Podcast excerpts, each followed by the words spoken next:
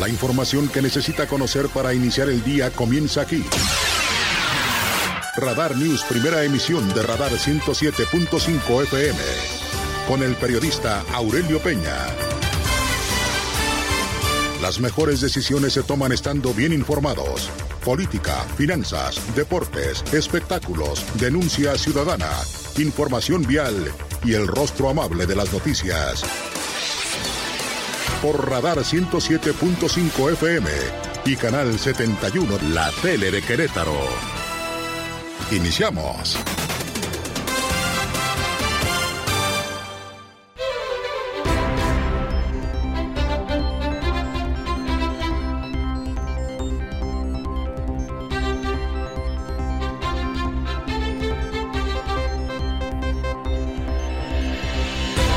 ¿Qué tal? ¿Cómo le va? Muy buenos días. Gracias. Además los saludo como siempre con muchísimo gusto. Son las 6 de la mañana con 5 minutos de este miércoles 11 de enero del año 2023. Como siempre me da mucho gusto saludarlo.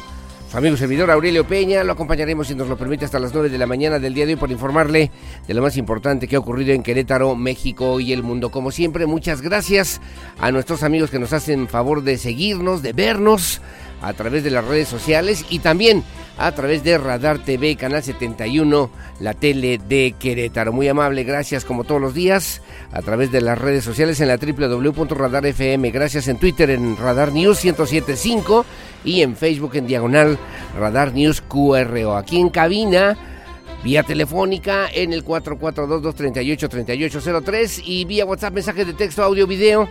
Recuerde que solamente en este espacio de noticias o denuncia, si es denuncia, en el 442 592-1075 Radar News, primera emisión. Como siempre, gracias a mi querido Pirro Hernández en la producción digital, muchas gracias a Regina Martínez en la parte técnica de la televisión y gracias a Lucía Peñanaba en la coordinación general informativa. Con mucha información, con muchas noticias locales e internacionales, concluyó, concluyó la cumbre de líderes en una reunión obviamente importante entre los mandatarios, representantes, líderes de los Estados Unidos, de Canadá y de México. O al revés, ¿no? De México, Estados Unidos y Canadá.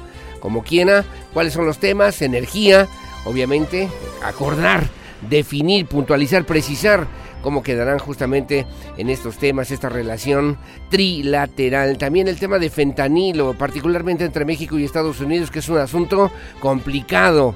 Y luego el tema migratorio, el tema migratorio como parte de los eh, cuatro, ahorita le digo el cuarto tema, eh, los temas que obviamente pues son importantes y que se tienen que atender, sobre todo por el gran flujo de migrantes que llegan o que pretenden llegar hasta los Estados Unidos. Además, y en torno a este contexto, pues eh, revisar, revisar que es el cuarto tema, el cuarto punto, revisar el Tratado México-Estados Unidos y Canadá, el tratado comercial que también, pues sin lugar a dudas, se vuelve un tema fundamental, un tema importante. Estaremos hablando de eso y mucho más aquí en Radar News en esta primera emisión. Recordar solamente las efemérides rápidamente que un día como hoy, pero del 2002, se establece el centro de detención de Guantánamo en Cuba que recibe, recibe justamente sus 20 primeros prisioneros en el 2002, después de una relación complicada y adversa entre los Estados Unidos y Cuba. En el 2001, un día como hoy, en Estados Unidos científicos eh, presentan el primer, lo que le llaman el primer primate modificado genéticamente.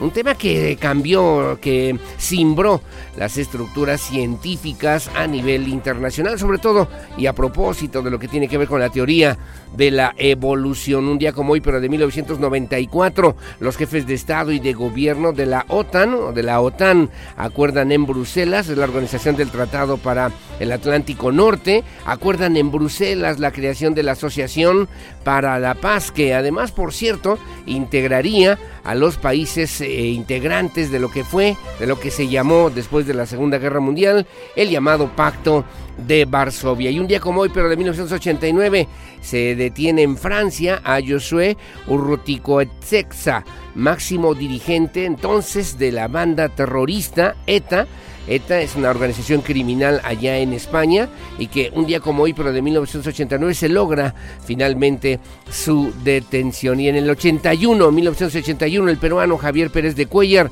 fue electo secretario general de, las, eh, de la Organización de las Naciones Unidas allá en Nueva York, entre otros temas importantes para el día de hoy en este espacio informativo. Como siempre, muy amable y gracias por el favor de su compañía.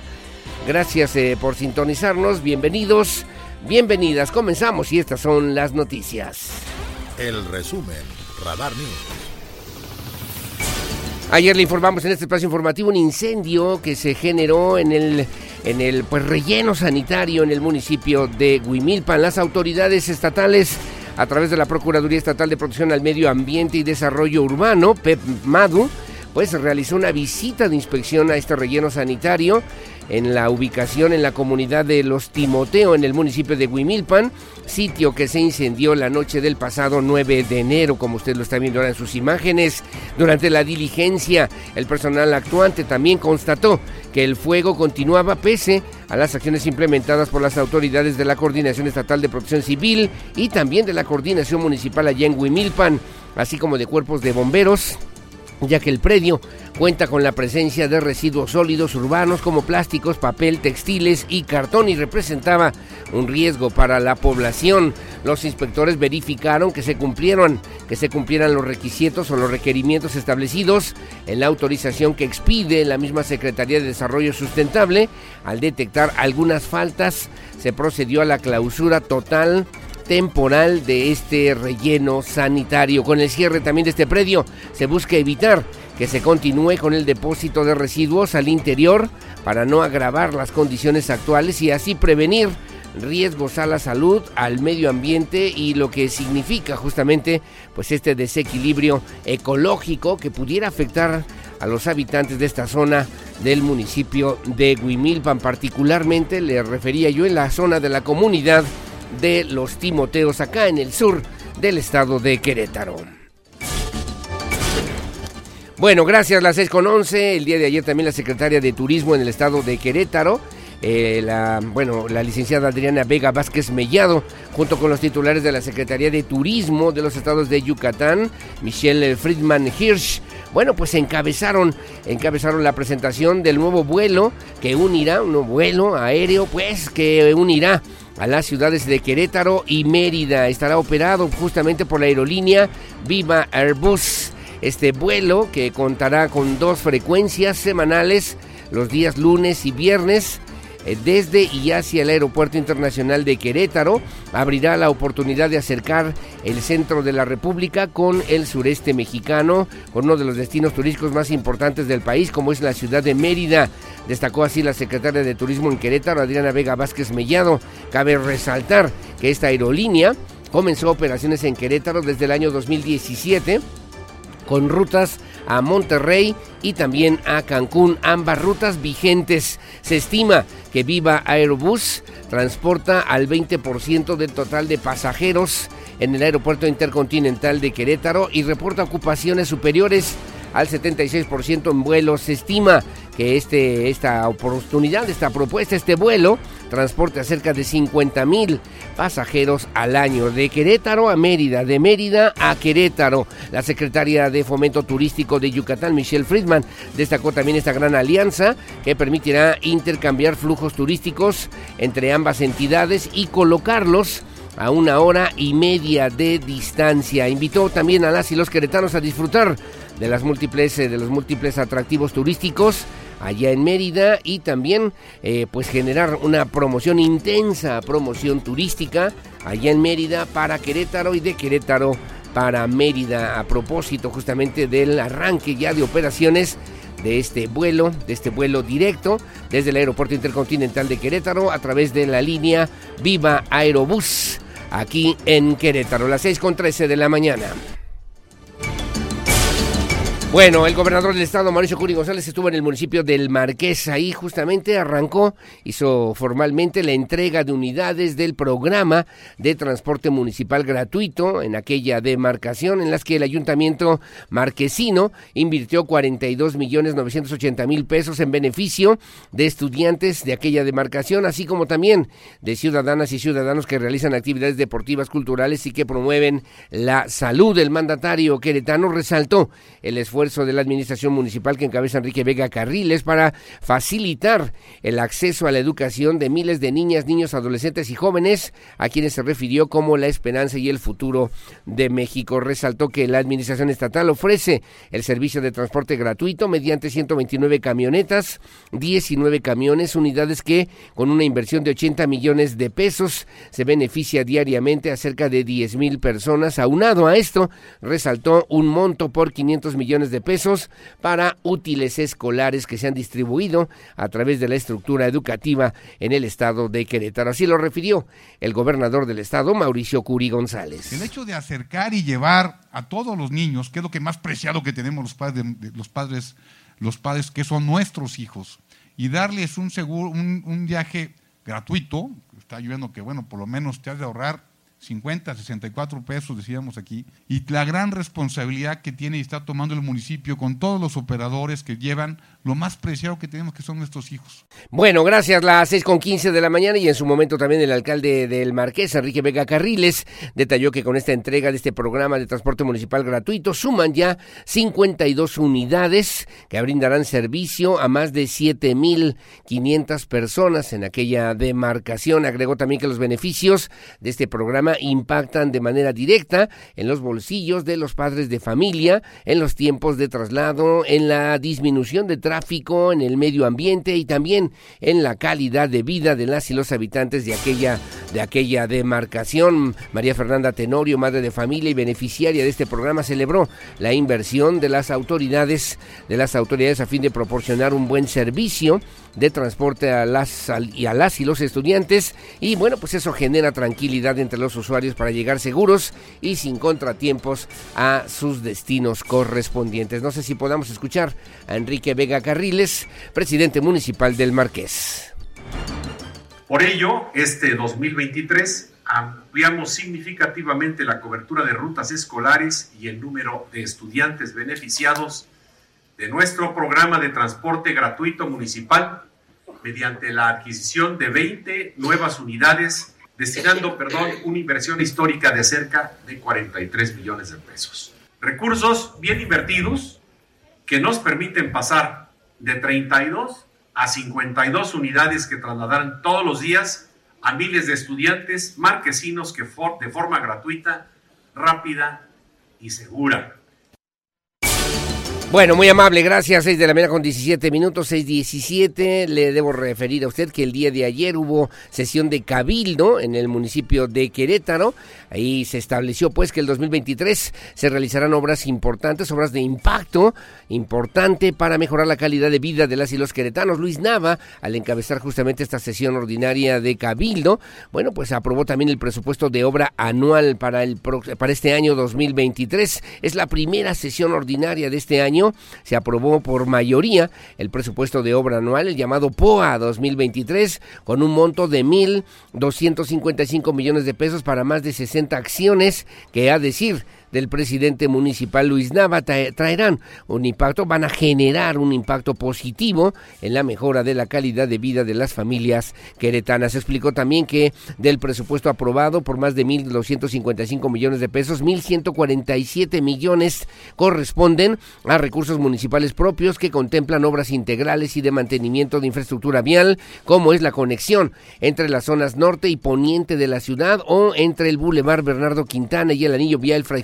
pero Serra. También habrá obras en rubros de infraestructura social, centros de comercio, desarrollo económico, infraestructura para la seguridad, deporte, hidráulica, educación y alumbrado público. Así lo dijo el presidente municipal de Querétaro, Luis Nava Guerrero. Se trata, como se ve, de una propuesta que refleja la atención de las demandas prioritarias de la población con obras pensadas para que las familias vivan mejor y con una infraestructura que favorezca su calidad de vida.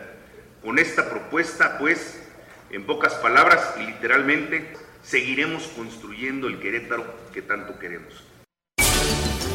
Bueno, gracias. Las seis de la mañana con 19 minutos en Información Nacional. Bueno, pues concluyó la cumbre, la cumbre de líderes de América del Norte 2023 entre los representantes de México, Estados Unidos y Canadá, el presidente Andrés Manuel López Obrador, Joe Biden y Justin Trudeau, respectivamente, en lo que fue justamente este día de trabajo que arrancaron a propósito de estos temas importantes, impulsar, impulsar sobre todo los temas de energía, el tema del combate frontal al fentanilo la migración o el tema migratorio, además de los diferentes acuerdos comerciales que estarán revisando, acuerdos comerciales que estarán revisando para que pueda funcionar puntualmente. Y que bueno, pues eh, ayer mismo Joe Biden se vio además a través justamente de su del avión del avión presidencial en el aeropuerto internacional de la Ciudad de México, bueno, pues se abordó el viaje ya de regreso a Estados Unidos, agradeció, agradeció el presidente López Obrador a Joe Biden por no acosar a migrantes,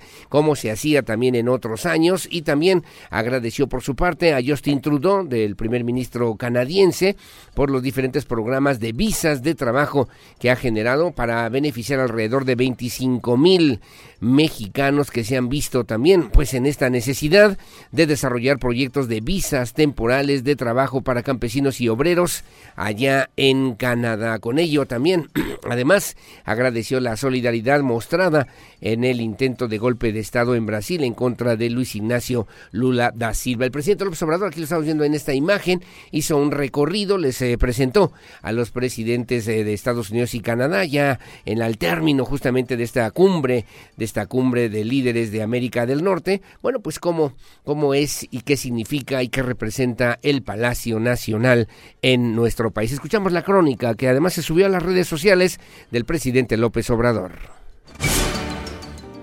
acordamos fortalecer nuestras relaciones económicas y comerciales para procurar ser cada vez más autosuficientes, así como para hacer realidad el desarrollo, la cooperación y el bienestar de todos los países de nuestro continente.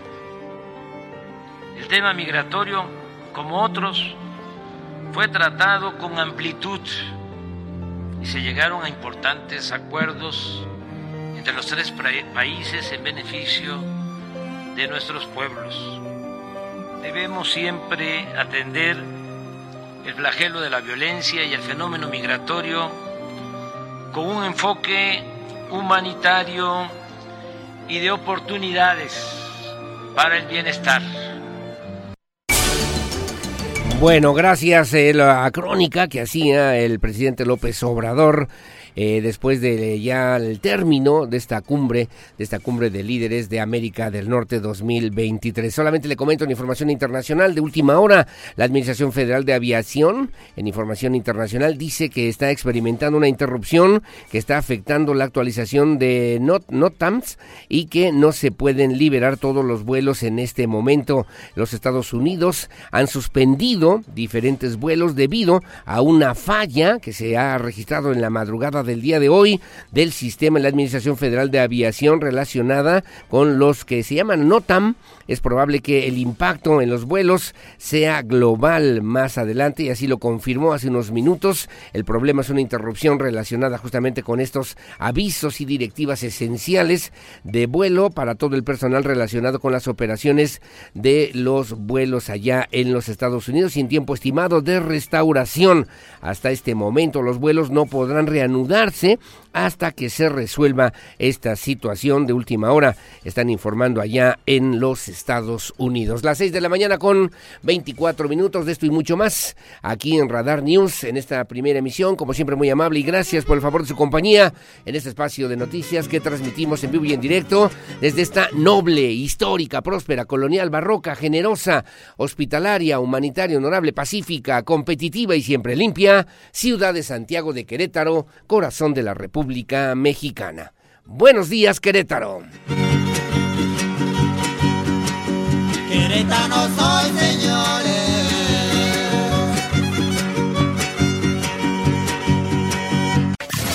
Desde Santiago de Querétaro, Querétaro, escuchas XHQRO. Radar 107.5 FM con 100.000 watts de potencia autorizada. Máxima potencia en radio. Estudios, oficinas y ventas. Prolongación tecnológico 950B, sexto piso. Querétaro, Querétaro. 107.5 FM. Grupo Radar y sus emisoras. Ubícanos también en iHeartRadio, radio de nivel mundial. El clima, el pronóstico del tiempo, temperatura y las recomendaciones antes de salir de casa. El clima en Radar News. Bueno, muy amable, gracias. Las 6 de la mañana con 28 minutos, 6.28. ¿Cómo estará el clima para el día de hoy? Según el reporte del Servicio Meteorológico Nacional, usted lo verá a continuación en su, en su pantalla. Me sorprende, ¿no? Porque de repente es tan variable, ¿no? Tan variable y pues le debo comentar para el día de hoy se espera nubosidad, luego nubosidad más abundante y luego también con probabilidad de lluvias. Comienzo donde estará ligeramente nublado en los municipios que a continuación voy a comentarle con sol con sol. Bueno, para el día de hoy en el Marqués, la mínima 7, la máxima 23. Luego también en Corregidora, 9 con 24. Eh, y luego en Peñamiller, en Peñamiller la mínima 11, la máxima 25. Para llegar a la capital queretana, también con nubosidad, con sol al mediodía, la mínima 8, la máxima 24. Luego ligeramente nublado con probabilidad de lluvias en, los municipios de Amealco, la mínima 5, la máxima 16, en Cadereyta 821, en Colón 822, en Ezequiel Montes 8.22, en Pedro Escobedo 7.23 y San Joaquín 5.16. Incluso también con probabilidad de lluvias en San Juan del Río 8.22, en, hacia la zona de Santa Rosa Jauregui, aquí en la capital queretana 7.22 y en Tequisquiapan 8 con 23, con probabilidad de lluvias también en Tolimán con una mínima de 7, una máxima de, la mínima 7, la máxima 27 y también en Huimilpan 3 con 21 y luego en los municipios donde estará intensa la nubosidad pero sin probabilidad de lluvias serán los municipios de Arroyo Seco 1325, en la zona serrana particularmente Arroyo Seco Jalpan de Serra 14.26 y Landa de Matamoros 13.25. Aunque me marca aquí en Pinal de Amores con probabilidad de lluvias con una mínima de 4, una máxima de 17, de 17 grados centígrados o Celsius para el día de hoy aquí en, la, en, el, estado, en el estado de Querétaro.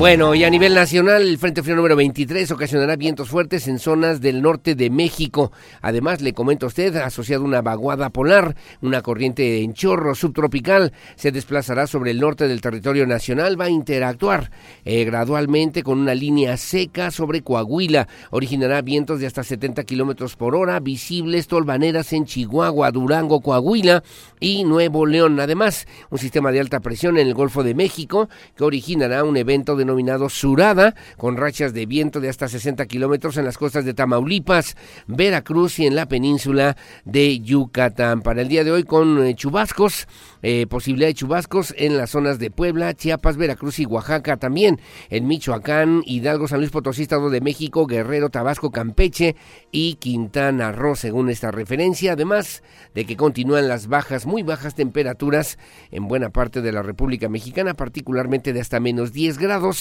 allá en Chihuahua y Durango, de menos 5 a 0 grados en las zonas montañosas de Baja California, Sonora y Zacatecas, y de 0 a 5 grados Celsius en las zonas montañosas de Coahuila, Nuevo León, San Luis Potosí, Aguascalientes, Jalisco, Michoacán, Guanajuato, Querétaro, Hidalgo, Veracruz, Oaxaca, Puebla, Tlaxcala, Estado de México y Ciudad de México, según la referencia del Servicio Meteorológico Nacional.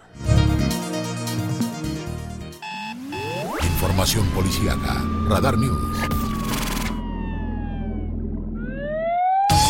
Bueno, gracias. Le daremos los detalles más adelante porque ayer en San Juan del Río se presentó al nuevo coordinador de comunicación social. Se trata del colega y amigo periodista de mucho tiempo, de muchos años, de gran experiencia también, Pedro Gómez, que estará a cargo de la coordinación estatal de Comunicación Social, de la, de la Coordinación Municipal de Comunicación Social, sí, ¿verdad? La Coordinación Municipal de Comunicación Social del municipio de San Juan del Río, que ayer, ayer presentó el alcalde Roberto Cabrera Valencia. Bueno, ¿qué tiene que ver esto? Bueno, pues que ah, para arrancar en esta nueva responsabilidad, el día de ayer también se dio a conocer que allí en San Juan del Río, pues un tema que tiene que ver con abuso de autoridad, que dos elementos de la corporación, de la Secretaría de Seguridad Pública Municipal de San Juan del Río, fueron incluso, fueron detenidos por los delitos de abuso de autoridad, garantizando el derecho humano de acceso a la justicia de las víctimas del delito. Se detuvo a dos personas por los delitos de violación equiparada, abuso de autoridad y robo y robo, además, robo calificado. El hecho ocurrió el pasado 7 de enero en el municipio de San Juan del Río. Las víctimas se encontraban teniendo relaciones consensuadas en un inmueble abandonado al ser sorprendidos. Eh, pues estas dos personas, uno de los imputados le obligó a una de las personas a tener actividades sexuales, por lo que acudieron a presentar su denuncia ante la unidad ante la unidad de acusación de la Fiscalía General en San Juan del Río y de inmediato se les canalizó a la Comisión Estatal de Atención a Víctimas. Se identificó a los posibles intervinientes como miembros activos de la Policía Municipal de San Juan del Río, por lo que se obtuvo y cumplimentó la orden de aprehensión para uno de los imputados por los delitos de violación, robo, abuso de autoridad para la otra persona detenida por los delitos de abuso de autoridad y robo. Cabe precisar que ambos, ambos elementos han sido ya puestos a disposición de la autoridad judicial de la Fiscalía General del Estado de Querétaro. En las próximas horas se va a definir su situación jurídica, una cuestión que obviamente pues eh, pone una manchita después de la reunión del Consejo Estatal de Seguridad, bueno, pues que ocurran este tipo de situaciones que además se registraron el pasado 7 de enero en la zona en la zona pues eh, urbana del municipio de San Juan del Río. Gracias, las 6 de la mañana con 35 minutos, 6.35 y le comento también que el, el gobernador del estado Mauricio Curi González anunció que será más tardar el próximo mes de marzo cuando se inicie ya con el cobro de las fotomultas, particularmente sobre el anillo vial Fray Junípero Serra, donde se exceden diariamente los límites de velocidad. Este programa está aún en fase de prueba refirió también el gobernador Curi, por lo que también los avisos y notificaciones todavía no se emiten a los ciudadanos que rebasen los límites de velocidad. Estas, estas fotomultas se aplicarán con el objetivo de que los conductores le bajen a la velocidad, disminuyan los accidentes automovilísticos y respeten, respetemos respetemos la señalética vial en esta zona del Fray Junípero Serra aquí en Querétaro. Andrea Martínez tiene los detalles comenzarán a cobrarse las fotomultas en Querétaro, anunció el gobernador del estado Mauricio Curi González. De esta manera confirmó que ya se comenzó con el proyecto piloto en el anillo vial Fray Junipero Serra, en donde ya se ha hecho llegar a los ciudadanos un aviso de que rebasaron los límites de velocidad en esta vialidad. Adelantó que estas multas en marzo se aplicarán con el objetivo de que los conductores le bajen a la velocidad y disminuyan los accidentes automovilísticos. Máximo marzo, por eso les aviso a los que están que es importante y por su seguridad. Esto lo que tiene es solamente un espíritu de, bajar eh, la cantidad de, incidentes que hay, sobre todo en esa zona. Aunado a ello, Curi González indicó que se evaluará cómo funciona este sistema de fotomultas, pero no descartó que se pueda llevar a otras zonas de la ciudad. Aseguró que serán multas altas económicamente hablando, ya que se busca hacer conciencia en aquellos conductores que manejaron a exceso de velocidad. Para Grupo Radar, Andrea Martínez. Bueno, muy amable, gracias. Que si serán fotomultas y que se harán también con fotopagos, ¿cómo será? Pero mire, yo en la mañana, muy temprano, cuando salimos de la casa de todos ustedes, eh, la gente dice, está al alto, pues vámonos, ahorita no hay nadie, pásale. Y así en muchos otros lugares, ¿eh? sobre todo y particularmente el Frejunípero Serra, donde parece pista de carreras, ¿eh? Pista de carreras y hasta muchas personas, incluso el otro día escuchamos algunos comentarios, oye, ir a vivir ahí, no, eh, me da miedo, la verdad que van muy rápido, en fin. sí creo que tenemos que generar una cultura de respeto, de respeto en lo que significa justamente pues esta propuesta de las fotomultas que estarán operando, si así funciona y si ya funciona bien, para el próximo mes de marzo, refirió el gobernador Mauricio Curi González. Las 6 de la mañana con 38 minutos. Bueno, y hay otro tema también importante, déjeme referirle que pues otro incendio, una fuga de gas en obra, bueno, es fuga de gas nada más, fuga de gas en obra de Dren en Epigmenio González provocó repliegue de vecinos, una importante fuga de gas en las obras del Dren de Epigmenio González, aquí muy cerca de las instalaciones de Grupo Radar, durante las primeras horas de este miércoles, a través del chat de los vecinos en la colonia Tecnológico, se reportó un fuerte olor a gas, se solicitaron los servicios de emergencia en la zona, tuvieron que cortar la energía eléctrica para evitar alguna otra conflagración. Hasta el en que los vecinos salieron para ver de dónde provenía el fuerte olor a gas, personal de protección civil del municipio. Ya se encontraba también en la avenida Pigmenio González atendiendo una fuga.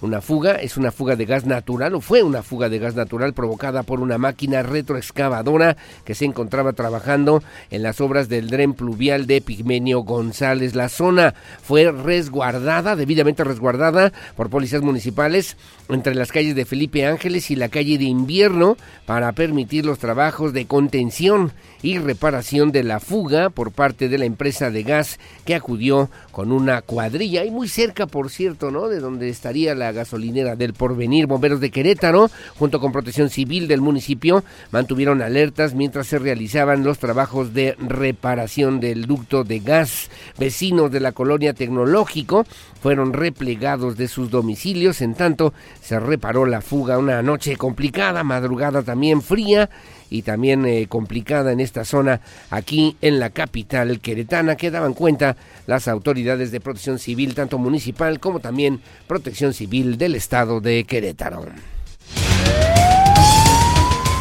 Bueno, rápidamente las 6.40 de la mañana y bueno, Javier Cortés es el secretario de Seguridad Pública y Tránsito Municipal en el Marqués.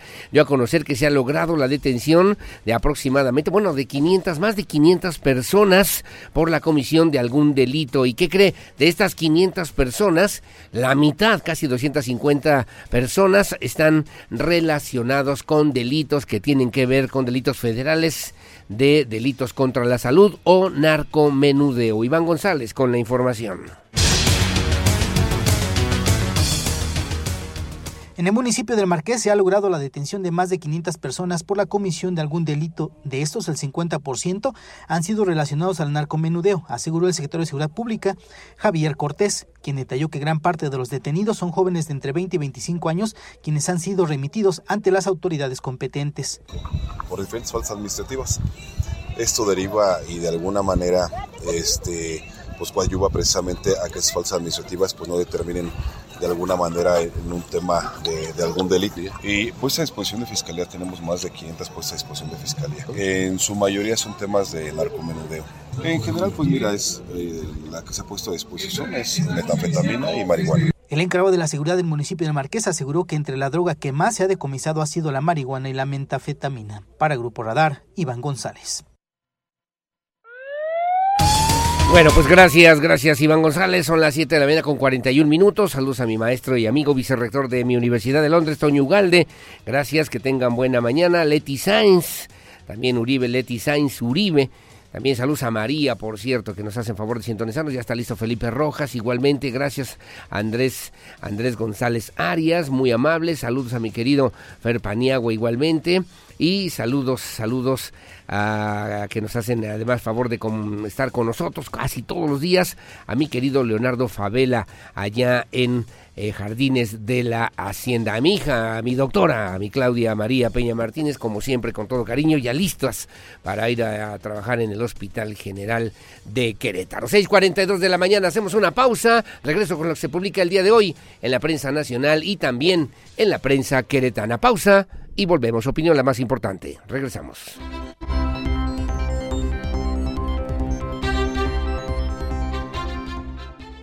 Estas son las efemérides del 11 de enero. El 11 de enero de 1693, en Sicilia, se produce un terremoto de 7.4 grados en la escala de Richter y posteriormente se desencadena un maremoto que destruye por completo varios pueblos, incluida Catania, con un saldo de 60.000 muertos en toda la región. Para el año de 1913, el Tíbet se independiza de China después de la expulsión de las fuerzas de la dinastía Qing y de la firma del acuerdo, el Dalai Lama regresó al Tíbet. En el año de 1922, por primera vez se suministra insulina a un paciente. Se hizo en el Hospital General de Toronto, en Canadá.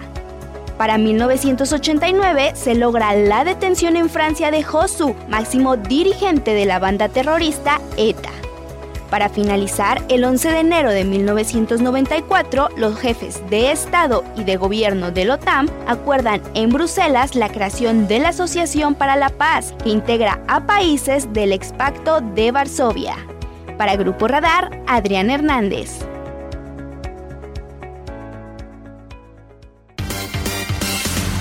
Para estar al día, necesita saber qué pasa en México. Estas son las notas más importantes de los periódicos nacionales en Radar News. Bueno, muy amable, gracias a doña, saludos a doña Margarita Guerrero, que también nos hace el favor de escucharnos todos los días. Muy amable, gracias. Bueno, que se publica hoy en la prensa nacional, en el periódico Reforma, dice a ocho columnas, evaden conflictos, priorizan las fotos Dice también este, en esta información, pactan comisión de trabajo para mejorar el comercio regional. Los diferendos sobre la política energética del gobierno del presidente Andrés Manuel López Obrador no fueron abordados en la cumbre de líderes de América del Norte realizada ayer en la Ciudad de México. Fue un encuentro donde se privilegiaron las fotografías, así como también los mensajes públicos de buena vecindad del anfitrión, el presidente mexicano Andrés Manuel López Obrador, el estadounidense Joe Biden y el primer ministro canadiense Justin Trudeau. Incluso desde las 8 horas la Casa Blanca dio a conocer los acuerdos de la cumbre que presuntamente apenas se iban a discutir, dice hoy a ocho columnas. Se aparece en la fotografía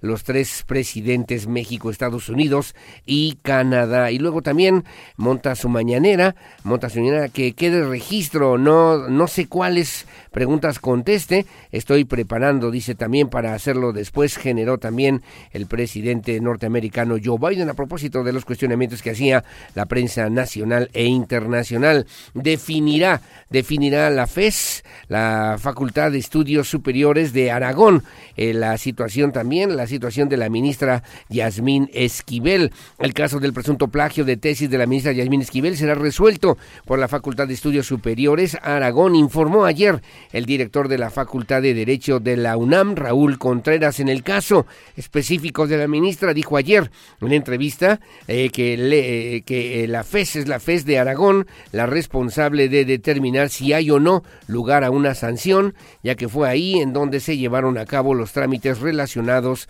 con la presentación de la tesis. Y también en esta fotografía de arriba, mi querida Regina Martínez, amaga con granada, veíamos las imágenes y los videos una persona, pues eh, le marcaron alto y bueno, pues eh, salió con una granada en la mano, amagó con la granada en mano y lo ejecutaron, eh, dice también, tras una balacera y el plagio de dos policías en Córdoba, una persona que intentaba huir amenazó con estallar una granada. Finalmente fue abatido por agentes estatales allá en el estado de Veracruz y luego bloquean carreteras por niños secuestrados allá en Zacatecas. Perdón, dice en la manta, perdón Zacatecas por hacerte llegar tres minutos tarde, pero hoy, pero Teo lleva más de 480 eh, días también y aún no aparece. Familiares de desaparecidos, entre ellos Tadeo, un niño, un niño de seis años, plagiado el pasado 20 de diciembre, bloquearon carreteras, bloquearon carreteras de Zacatecas en demanda de la presentación de la víctima que están urgiendo obviamente a las autoridades de aquel estado de la República Mexicana. Lo que publica hoy el periódico Reforma a nivel nacional. En el Universal dice Estados Unidos de, ha deportado, este es un tema muy importante, los Estados Unidos ha deportado a México a 217.732 niños en cinco años. Gobernación señala que son mexicanos, centroamericanos y sudamericanos expertos urgen a atender la migración infantil por riesgo que corren. La migración infantil no cesa y se aprecia en un aumento de las deportaciones en, el último, en los últimos cinco años. Estados Unidos regresó a México 217.732 niños y adolescentes mexicanos y de países de Centro y Sudamérica. Refiere también hoy a ocho columnas. Hola migrante pone en jaque el sistema de asilo. Andrés Ramírez, titular de la Comisión Mexicana de Ayuda a Refugiados, advierte sobre la saturación en las solicitudes que se prevé rebasen otra vez los 100 mil en este año 2023 y luego aparecen en la fotografía, dice pactan bloqueo anti-importación eh, de Asia. Los tres presidentes, Joe Biden está al centro del presidente López Obrador y Justin Trudeau con un traje o trajes del mismo color, ¿no? Del mismo color los tres, los tres presidentes y dice los presidentes de México, Andrés Manuel López Obrador, Estados Unidos Joe Biden junto con el primer ministro canadiense Justin Trudeau acordaron formar un bloque para sustituir las importaciones de Asia en América del Norte en un mensaje conjunto al concluir la décima cumbre de líderes de América del Norte López Obrador explicó que el objetivo es ser autosuficientes y apoyar a todo el continente, para lo cual se creará un comité trilateral, refiere también hoy en esta información el periódico El Universal. Algo de, de Guillermo del Toro logra un globo de oro. El cineasta mexicano se llevó el premio por mejor película animada en una noche que se caracterizó por reconocer la diversidad y la inclusión, justamente por su propuesta de Pinocho, que obtiene este, este globo de oro en un eh, evento también a nivel internacional, que de nueva cuenta vuelve a servir para reconocer la gran sensibilidad del cineasta mexicano Guillermo del Toro. Lo que publica hoy el periódico, el periódico El Universal, el Gran Diario de México. Bueno, Milenio Diario, somos más fuertes que la Unión Europea como socios y amigos, dice hoy a ocho columnas. América del Norte comparte una historia y cultura única que enfatiza la innovación, el desarrollo equitativo y el comercio beneficioso para crear oportunidades de intercambio inclusivo a favor de los pueblos, porque no somos solo vecinos y socios, tenemos lazos de familia y amistad plantean los líderes de la cumbre en su declaración conjunta en la que se ve a los tres mandatarios justamente en la fotografía ya para dar cierre a esta cumbre de líderes de América del Norte. Cambios en métodos ante la inflación global plantea Agustín Cartens a bancos centrales y luego premio Globo de Oro a Guillermo del Toro por animación a Pinocchio o Pinocho. Una mañanera también por la tarde sería mezquino regatear lo positivo que resultó la cumbre AMLO-Biden-Trudeau, dice hoy Carlos Marín justamente en el periódico Milenio Diario.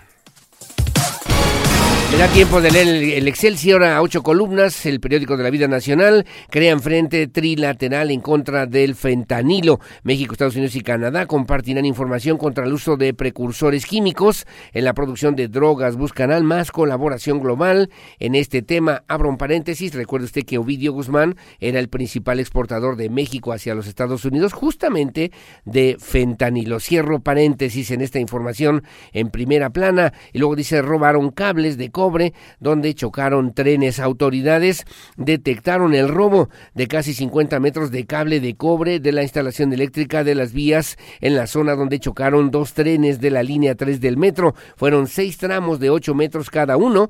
Los faltantes en las vías 1 y 2 justo en el tramo ubicado entre las estaciones Potrero y La Raza. La Fiscalía Capitalina investiga si el hurto se registró antes o después de la colisión que dejó una joven de 18 años muerta y 106 lesionados. Y finalmente también refiere, refiere en la fotografía, una visita al México prehispánico. La escritora Beatriz Gutiérrez Müller, esposa del presidente López Obrador, y las primeras damas de Canadá, Sofía Trudeau, y de Estados Unidos, Jill Biden, Bueno, recorrieron el Museo del Templo Mayor y se tomaron una fotografía en el monolito conocido como Tlatecuitl, allá en la zona justamente del centro histórico de la Ciudad de México, lo que publica hoy el periódico Excelsior, el periódico de la vida nacional. El análisis de la información más importante de los diarios queretanos, a continuación en Radar News. De Querétaro, en el diario de Querétaro que mi amigo Mario León Leiva, dice ocho columnas, amplían, amplían causales para retiro de concesiones, dice también alterar tarifas, no contar con seguro y causar accidentes son motivo de suspensión. La nueva ley de movilidad que da origen a la creación de la Agencia de Movilidad del Estado de Querétaro amplió las facultades para la revocación o cancelación de las concesiones de 15 a 21 supuestos. Además, eliminó conceptos que dejaban a la interpretación los criterios y se ha transformado en un articulado más específico, entre los que destaca que el vehículo del concesionario o permisionario se ve involucrado en un hecho de tránsito donde se prive de la vida una, a una o más personas o se causen lesiones, una enfermedad o incapacidad para trabajar o por delitos dolosos o culposos que se podría retirar o cancelar la concesión. Entregan Curi y Vega Carriles transporte gratuito en el municipio del Marqués. El gobernador del estado y el alcalde entregaron 20 unidades con una inversión de 43 millones de pesos en beneficio de 7.500 estudiantes.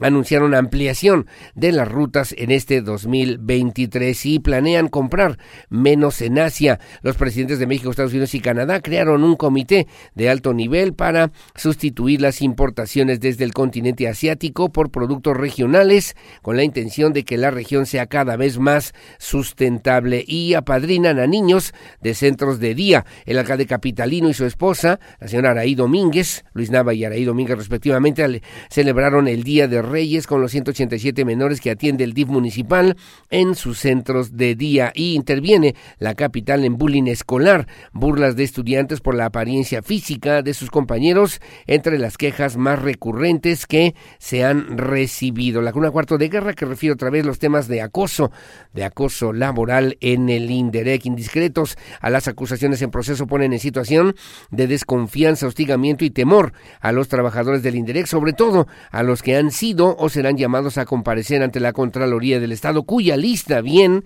que la conocen los participantes en las reuniones y en las conductas denunciadas.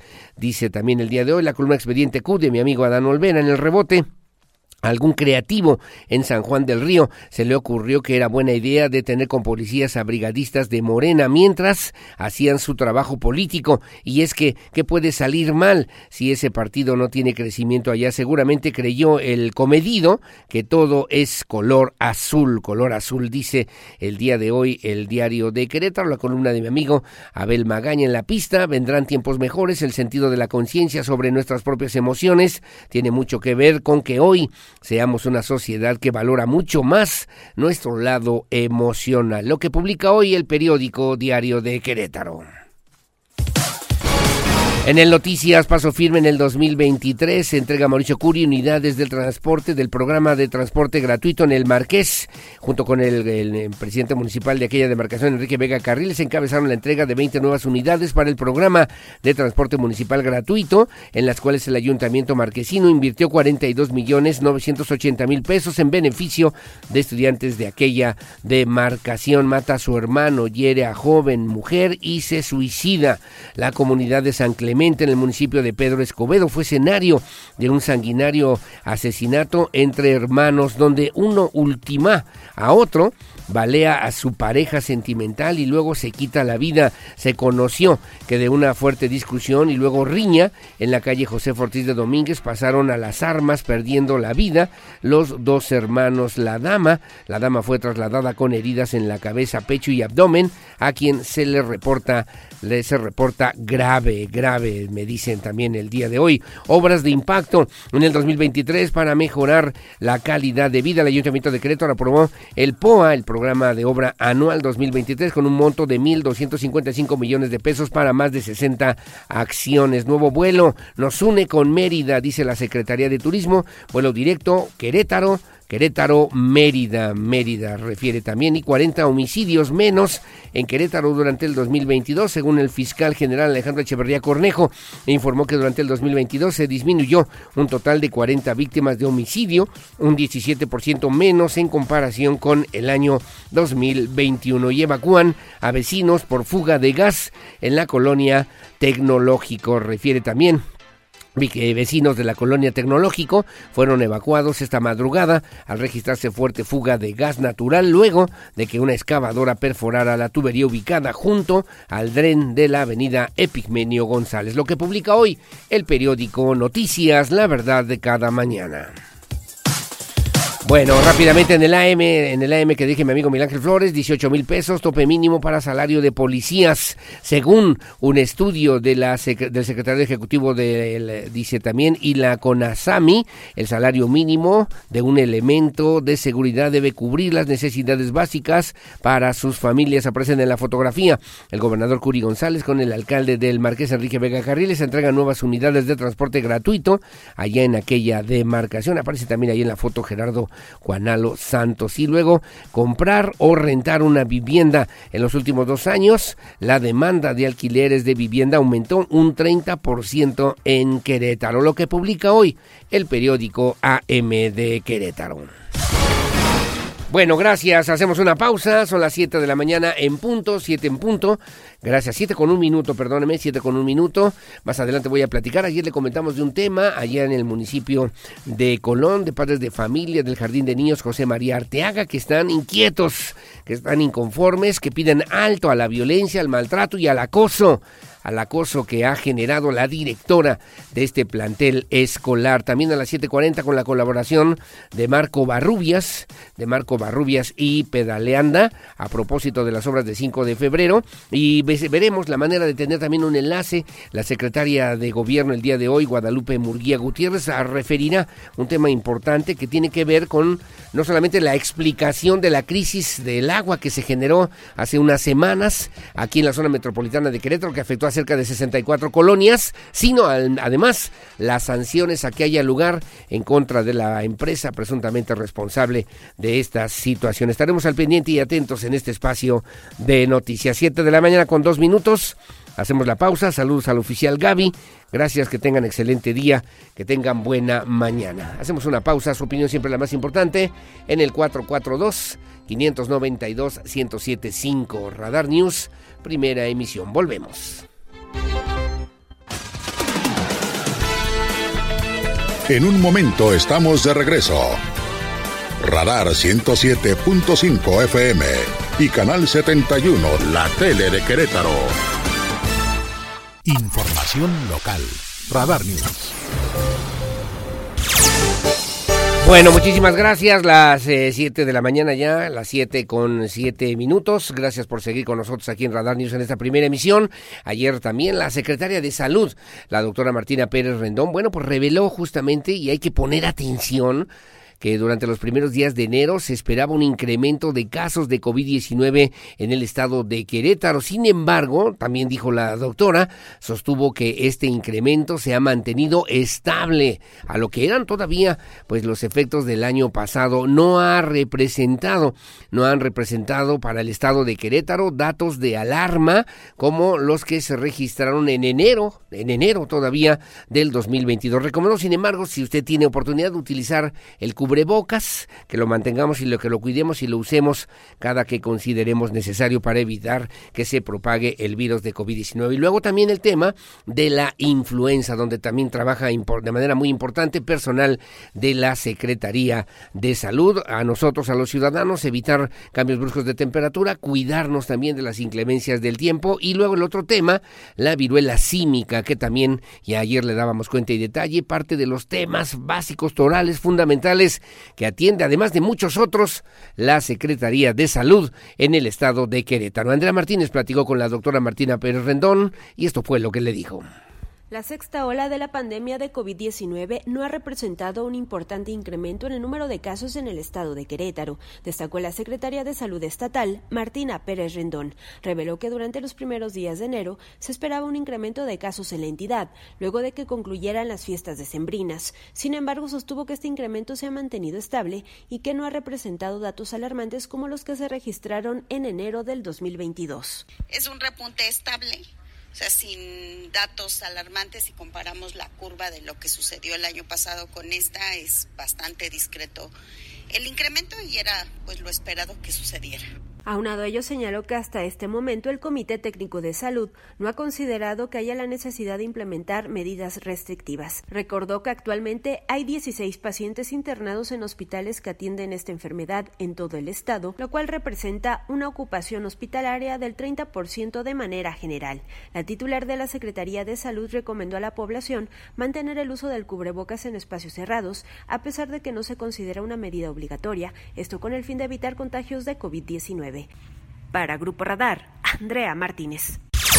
Bueno, gracias, gracias Andrea Martínez, que por cierto refería a la Secretaría de Salud, reportó, reportó cero defunciones por COVID-19, se reportó también que en los últimos siete días se han sumado 820 casos de la enfermedad en el estado, se trata de 504 mujeres y 316 hombres, se registró también un acumulado de 183.567 casos, 54% mujeres, 46% hombres. Se dio de alta sanitaria a 820 pacientes, con lo que se tiene ya un registro de 176 1.416 altas, 96.10% con sintomatología leve, aislamiento y manejo en su domicilio, 255 pacientes, 16 hospitalizados, uno de ellos de gravedad refirió también la doctora Pérez Rendón, se han registrado 6.880 defunciones en lo que va, pues de estos ya rumbo al tercer año de pandemia en el estado de Querétaro. Con relación a la disponibilidad de camas de hospitales generales y con ventilador con información, al 8 de enero se tiene una ocupación del 18% con base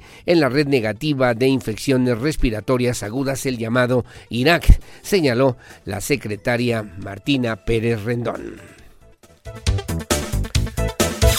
Bueno, gracias. Las 7 de con 11 minutos, 7 con 11.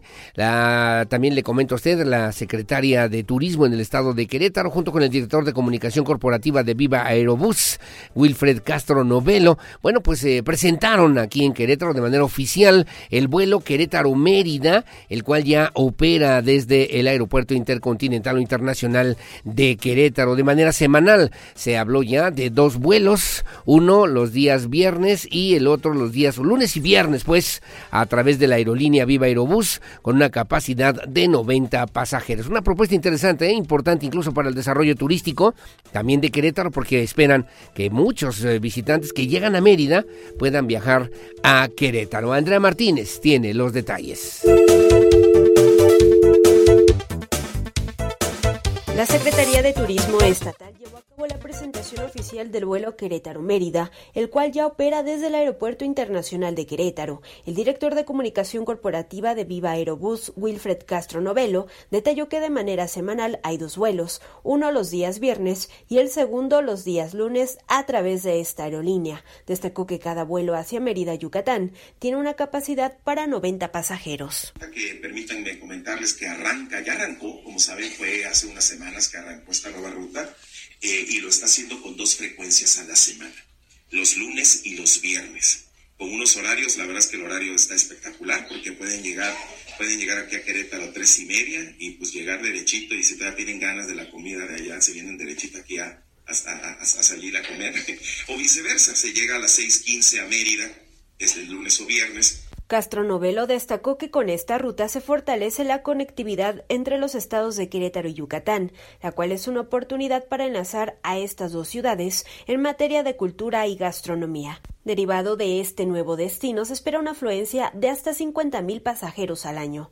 Mérida es el tercer destino de Viva Aerobús desde el aeropuerto de Querétaro. El primero es hacia Monterrey y el segundo hacia Cancún. Solo esta aerolínea movió de enero a noviembre del 2022 en el aeropuerto del estado más de 257.000 pasajeros, es decir, registró un incremento del 69% en relación al mismo periodo del 2021. Para Grupo Radar, Andrea Martínez.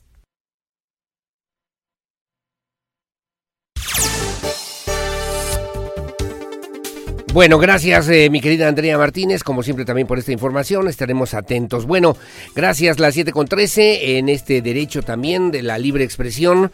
El día de ayer me solicitaron, como ya le comentaba a usted, y lo señalamos en este mismo espacio informativo, padres de familia del Jardín de Niños José María Arteaga, que bueno, pues llamaron a las autoridades de la UCEBEC para que pues se atendiera una situación que tenía que ver con un tema de la directora por maltrato a menores esta, este jardín de niños ubicado en la comunidad de Juchitlán, en el municipio de Colón, que provocó, por cierto, que los padres de familia pusieran cartulinas y al mismo tiempo salieran a la carretera y eh, pues cerraran el tránsito para llamar la atención de las autoridades de la UCEBEC a propósito justamente de esta misma, de esta misma situación. En la línea telefónica agradezco mucho, vamos al municipio de Colón, a la comunidad de Ajuchitlán, ahí está la señora Yajaira González, ella es presidenta del Comité de Padres de familia de, esta, de este preescolar, de esta escuela allá en Colón. Señora, ¿cómo está? Buenos días. ¿No oigo? A ver, aquí está. Buenos días, doña Yajaira. ¿Me escucha? Sí, claro que sí. Ah, muchas gracias. Gracias por tomarnos la llamada y platicar también con la audiencia de Radar News en esta primera emisión. Bueno, pues preguntar cuál es la situación, qué está pasando. El día de ayer lo conocimos nosotros a través de este espacio informativo qué está ocurriendo y cuál ha sido la respuesta también, primero de la directora a quienes ustedes han señalado y luego también de las autoridades educativas, si me puede platicar un poquito, usted además en su calidad de presidenta, entiendo, del Comité de Padres de Familia, señora Yajaira. Eh, ¿Qué tal? Muy buenos días. Pues principalmente muchas gracias por el espacio que nos dan en su, este, en su noticiero. Sí. Este, y pues mire, la problemática pues prácticamente es eh, sobre el maltrato hacia los niños, eh, eh, digamos, em, verbalmente, a jalones, a empujones, gritos. Y esto se detonó a base de que pues las maestras obviamente reciben lo mismo, están trabajando en una situación denigrante, bajo gritos, insultos, sobajándolas, haciéndolas em, tener trabajo fuera de, lo establecido. Sí, sí. Eh, no bueno, ellas eh, tuvimos una reunión el día jueves con las autoridades, bueno, con la supervisión y con, con la directora de maestras y comité de padres de familia, sí. lo cual pues mm, nos, nos tuvieron fuera de la supervisión cuatro horas y media. Ajá, los a los padres de familia, pues ahí. En, eh, eh, a, comité de padres de familia. Nosotros eh, íbamos a representación de ellos. Lastimosamente no nos, nos atendieron desde las doce y media que llegamos ahí hasta las cuatro y media. No me diga. En la supervisión, me dice usted, en la supervisión. Y ahí estaba el supervisor o la supervisora, estaba la directora también, creo que son supervisoras, ¿no? En, en, preescolar, en preescolar. ¿Y, ¿Y, qué le dijeron después de esas cuatro horas, doña Yajaira? Pues que prácticamente necesitaban este, platicar con cada una de las maestras para ver su versión, lo cual este, se les dieron, se les dieron la versión a la, a la, subdirectora y pues prácticamente dijeron que le dieron una oportunidad a la maestra, que ella iba a cambiar, cuando pues desde el día 10 de noviembre em, tenía ella que entrar a una terapia psicológica porque así se le pidió, sí. para que, para que ella este, pues cambiara su actitud. Sí. Eh, lastimosamente no hizo nada la directora, no fue a, un este psicólogo y pues de ahí se detonó todo esto. El día domingo, eh, bueno, los días viernes y sábado a nosotros nos estuvieron hablando padres de familia porque pues nosotros los representamos. Sí. Y nos preguntaron porque en el Facebook, bueno, en las redes sociales habían salido que había una problemática con una de las docentes. Entonces, pues los padres de familia sí se preocuparon porque pues son sus hijos los que están ahí, ¿no? ¿Qué, problema hubo? ¿Qué problema hubo con esa docente? Eh, mire, pues es la, la directora. Eh, eh, nosotros, a nosotros nos enteramos de las maestras, el maltrato, eh, las humillaciones que les hacían. Y el día domingo hicimos una reunión fuera de la escuela, en horario que pues no pertenece a la escuela cosa que pues llegó subdirección eh, como la autoridad que es del preescolar, pero creo que ahí no, no entraba ella. Sí, sí, sí, sí. platicamos con los padres de familia, lo cuales pues les externamos el problema que estaba sucediendo para que eh, pues obviamente ellos decidieran qué podríamos proseguir. Sí. Aquí, eh, ese día empezaron a salir muchas cosas, que a sus niños los jalaba, que a sus niños los Ah, maltrataba. O sea- Incluso de parte de su hijo han recibido mucho bullying los pequeñitos dentro de la escuela porque él pertenecía al preescolar. Se le dijo a la directora, se le avisó, Sí. cosa que pues tampoco puso cartas sobre el asunto o le llamó la puso remedio, tampoco puso remedio. Pero, pero entonces sí hay maltrato también hacia los niñitos, hacia los chavitos que son de preescolar, que son de 3 a 6 años. Sí, joven. Mm, qué caray. A ver, sígame diciendo, no sea malita, doña Yajaira, por favor. Sí, pues prácticamente eso fue lo que detonó la, la bomba, de que primero las maestras se acercaron a nosotros porque había muchas irregularidades dentro del, del plan de trabajo que se había hecho. Nosotros este, no hicimos el plan de trabajo, simplemente directora llegó, aquí está su plan de trabajo, con unos cos- costos eh, eh, demasiado elevados, los cuales pues nosotros por fuera eh, empezamos a hacer cotizaciones y pues Aparte. rebasan el triple de la cantidad que vienen siendo en, dentro de ahí. ¿Pero qué les Ahora, estaba pidiendo dinero ahí la directora? O sea, para, No, para el costo de operación de qué? La, la cuota voluntaria es de 600 de un alumno y 900 de dos, eh, de dos alumnos, que son hermanos. Sí. Entonces, este, con padres de familia, pues ya dieron su aportación la mayor parte, lo cual, este, pues de ahí eh, nosotros como comité eh, los distribuíamos, o sea, tenemos la, la, digamos, el trabajo de distribuir el dinero conforme a, a que son las este, necesidades del preescolar. Correcto, correcto, correcto. Ella agarró y simplemente nos trajo el plan de trabajo, nosotros no lo realizamos, no pusimos precios, no pusimos este las cosas que tenían que ser primordiales para el preescolar en este caso. Sí. Pues eh, las maestras ahorita están trabajando sin material desde hace cuatro años, cosa que pues realmente no sabíamos porque pues, pensamos que el comité anterior estaba trabajando bien. Em, hay otra situación en las... eh, ella ha trabajado con el comité anterior sin facturas, nada más entrega puras notas. caray.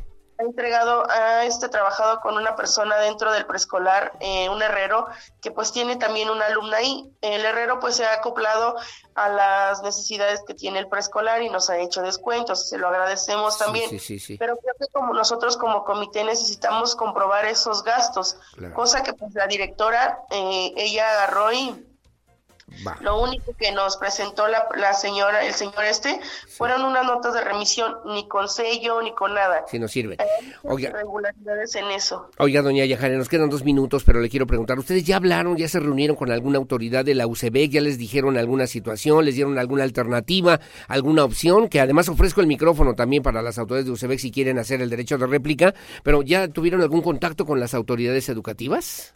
Sí, afortunadamente sí, el día lunes tuvimos una reunión, no nos dieron respuesta, nos tuvieron ahí hasta las 3 de la tarde otra vez. El día de ayer con la huelga que hicimos, pues obviamente que hicimos valio arboroto y gracias a Dios nos hicieron caso. La maestra se destituyó el día de ayer, Sí. ella entrega llaves, entrega este monitoreo de, de, de cámaras y entrega este lo que es el sello de la escuela.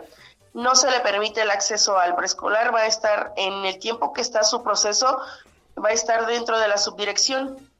Nosotros ahorita estamos metiendo la documentación a la CEP de aquí de Cadereyta y a la CEP del estado de Querétaro y también se va a proceder este penalmente porque pues aquí hay agresión hacia los niños. Claro. Entonces, ya gracias a Dios se nos dio una respuesta el día de ayer. Hoy hay clases normales y Sí. empezamos el trámite para que pues esto prosiga y pues no quede impune, ¿verdad? Bueno, pues vamos a estar muy al pendiente, señora Yajaira González. Le agradezco mucho, presidenta del Comité de Padres de Familia de esta escuela, de este preescolar José María Arteaga, en la zona de Ajuchitlán, en el municipio de Colón, a la orden y al pendiente de lo que se requiera, o espero que se resuelva la situación favorablemente, y de lo contrario, pues también aquí están los micrófonos de Radar News en esta primera emisión, señora. No, pues al contrario, les agradezco el espacio y pues este los mantendremos al tanto para que igual pues sí sepa la gente que realmente qué tipo de maestra es para que pues si la cambian, este, pues no llegue a sus preescolares, ¿no? Porque pues no quisiéramos que pasaran los niños de otras comunidades, otro, de otros institutos, lo mismo que estamos pasando ahorita. Además de la aclaración de los dineros que entiendo yo también está pendiente, ¿no? Sí, así es. Bueno, le mando saludos, saludos a los padres de familia y que sea también mejor para todos allá en, en la zona de Ajuchitlán, en el municipio de Colón. Gracias, señora. Buenos días. Igualmente, buenos días. Muchas gracias. y buenos días. Es la señora Yajaira González, presidenta del Comité de Padres de Familia. Hay un comunicado de UCEBEC que dio a conocer justamente donde se informa que personal de la Jefatura Regional número 2 en Cadereyta de la UCEBEC acudió al Jardín de Niños José María Arteaga de la comunidad de Ajuchitlán, municipio de Colón, para atender las inquietudes de los padres de familia, teniendo como interés primordial ofrecer el servicio educativo a nuestras niñas, niños y adolescentes. Las clases se reanudan este miércoles 11 de enero. La directora se separa a la supervisión, en tanto se hacen las investigaciones correspondientes por parte, por parte de la dirección jurídica y del órgano interno de control de la misma unidad de servicios para la educación básica, que pongo también a disposición justamente estos micrófonos para el derecho de réplica y también de la directora, con todo gusto. Son las 7 con 24 de la mañana. Hacemos una pausa, hacemos una pausa, regreso enseguida con más su opinión siempre la más importante. Viene ya Víctor Monroy y los deportes en este espacio de noticias. Eh, adelante, por favor, pausa y volvemos.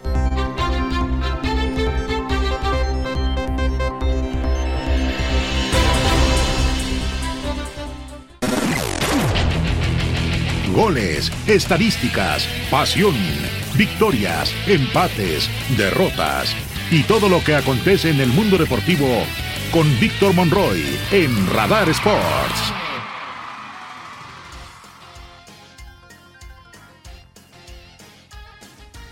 Mi estimado Aurelio, ¿qué tal? ¿Cómo te va? Muy buenos días. Te saludo con mucho gusto en esta mañana ya de miércoles, mitad de semana, deseando que tengan una fiesta a su hijo por su cumpleaños número 12, en el que pues prácticamente fue una eh, apología al narcotráfico, la, temática fue del crimen organizado.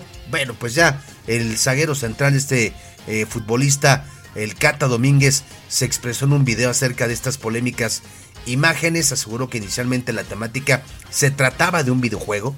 Se disculpó por lo sucedido y se comprometió, dice él, a representar dignamente los valores de Cruz Azul y Liga MX. El Cata Domínguez reconoció que se equivocó, por ello, pues su disculpa con todo el gremio futbolístico.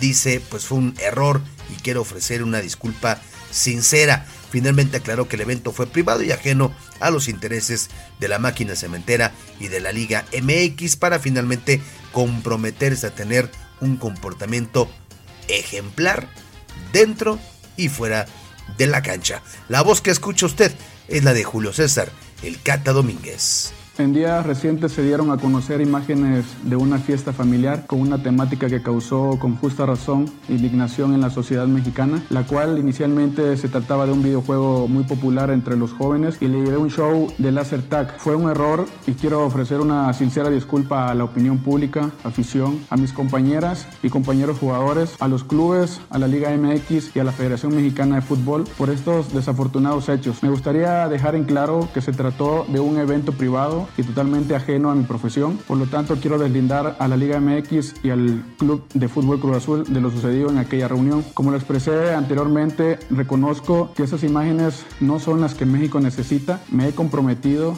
y me comprometo a convertirme en un referente que promueva los valores de la Liga MX y de mi club y a mantener un comportamiento ejemplar dentro y fuera de la cancha. Y es que, mire, finalmente la directiva de Cruz Azul dio su veredicto sobre la situación de su jugador tras esta polémica generada por la fiesta de su hijo con esta, esta temática de narcotráfico.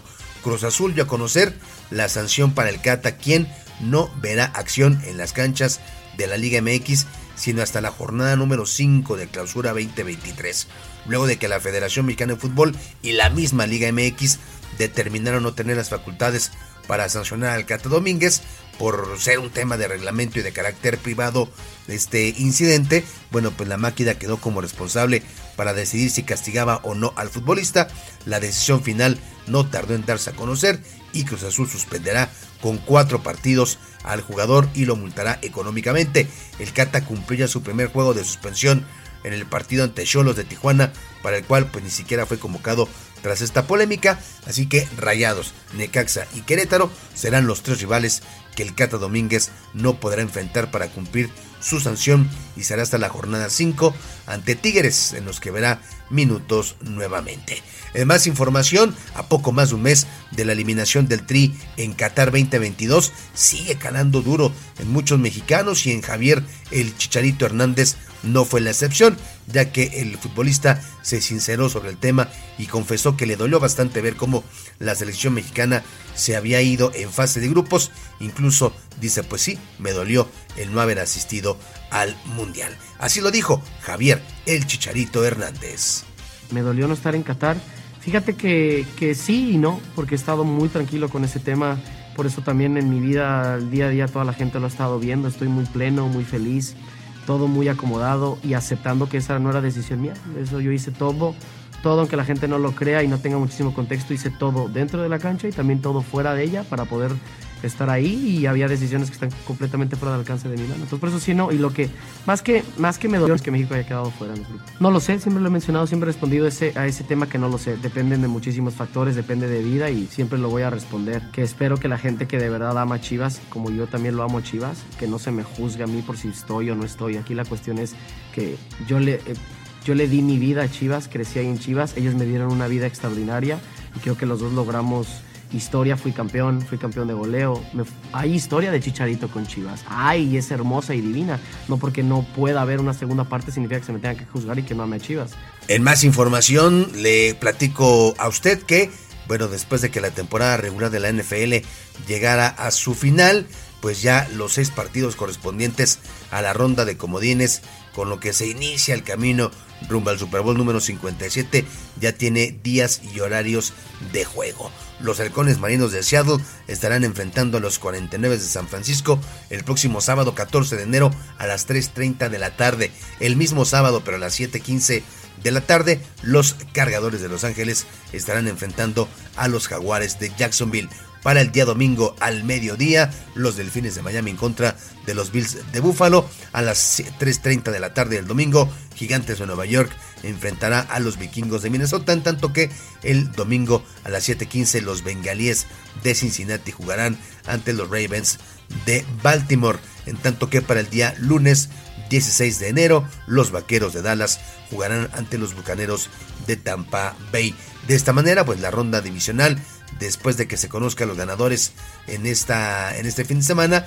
Esta ronda divisional se va a jugar los días 20 y 21 de enero, mientras que las finales de conferencia se van a disputar el domingo 29 de enero y ya sabe usted, toda la campaña va a concluir con el Super Bowl 57 el próximo 12 de febrero en Phoenix, Arizona. Aurelio, hasta aquí la información deportiva en esta mañana. Te saluda a ti y a toda la gente que nos hace el gran favor de sintonizarnos. Que tengan una extraordinaria mañana de miércoles. Saludos, buenos días.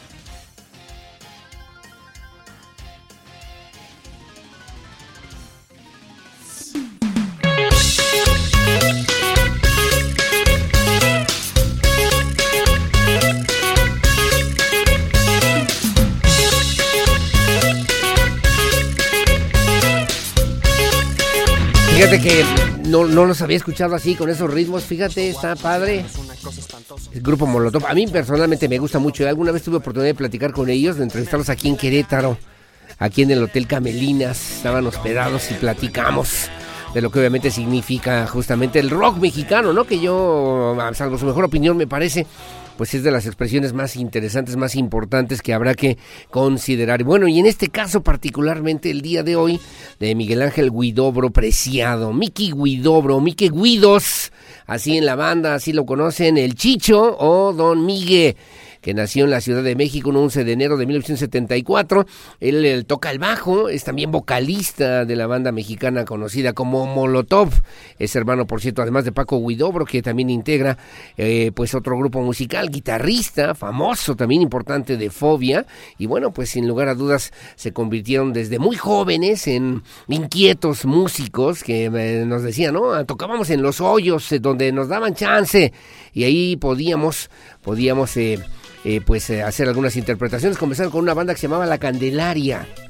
La Candelaria. Y luego, ya en el 95, más o menos, eh, pues eh, se formó junto con Tito Jay de la Cueva e Imán Yared, alias eh, La Quesadillera, el grupo Molotov, del que el bajista, pues y además vocalistas principales es justamente el gran Mickey Guidobro, que obviamente pues hoy recordamos aquí y lo tenemos en esta propuesta musical. Hay que decir también que el grupo Molotov es uno de los grupos con mayor tendencia en el rock punk en inglés desde los años 70 se integraron también para formar estas diferentes bandas, pero, pero pues bueno, sí recordamos ahí algunas interpretaciones que me parece también son importantes. Guidos Needs No Educations, por ejemplo, o Dance and Dance Denso, además de eh, pues eh, Mátate Tete. Hay una, es una parodia, ¿no? A lo que conocimos de Cri de Métete Tete en esta forma, pero bueno, hacen otra eh, con el grupo Molotov y que bueno pues sin lugar a dudas se convirtió en los grupos de los más de los más influyentes en la historia del rock en español. El día de hoy aquí en Radar News justamente Miki Guidobro, Miki Guidos, Guidos aquí en esta primera emisión. Adelante por favor para dar la bienvenida a mi querida Olivia Lara y lo mejor de los espectáculos. Adelante por favor.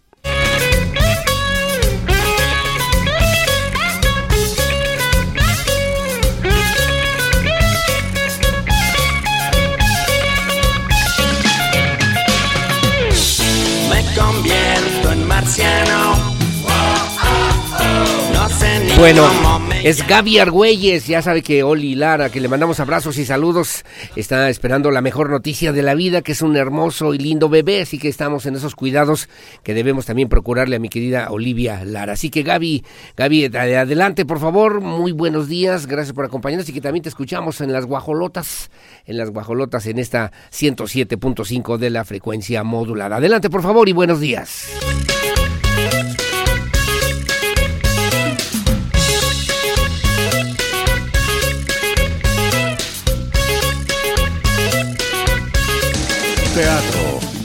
Cine, conciertos.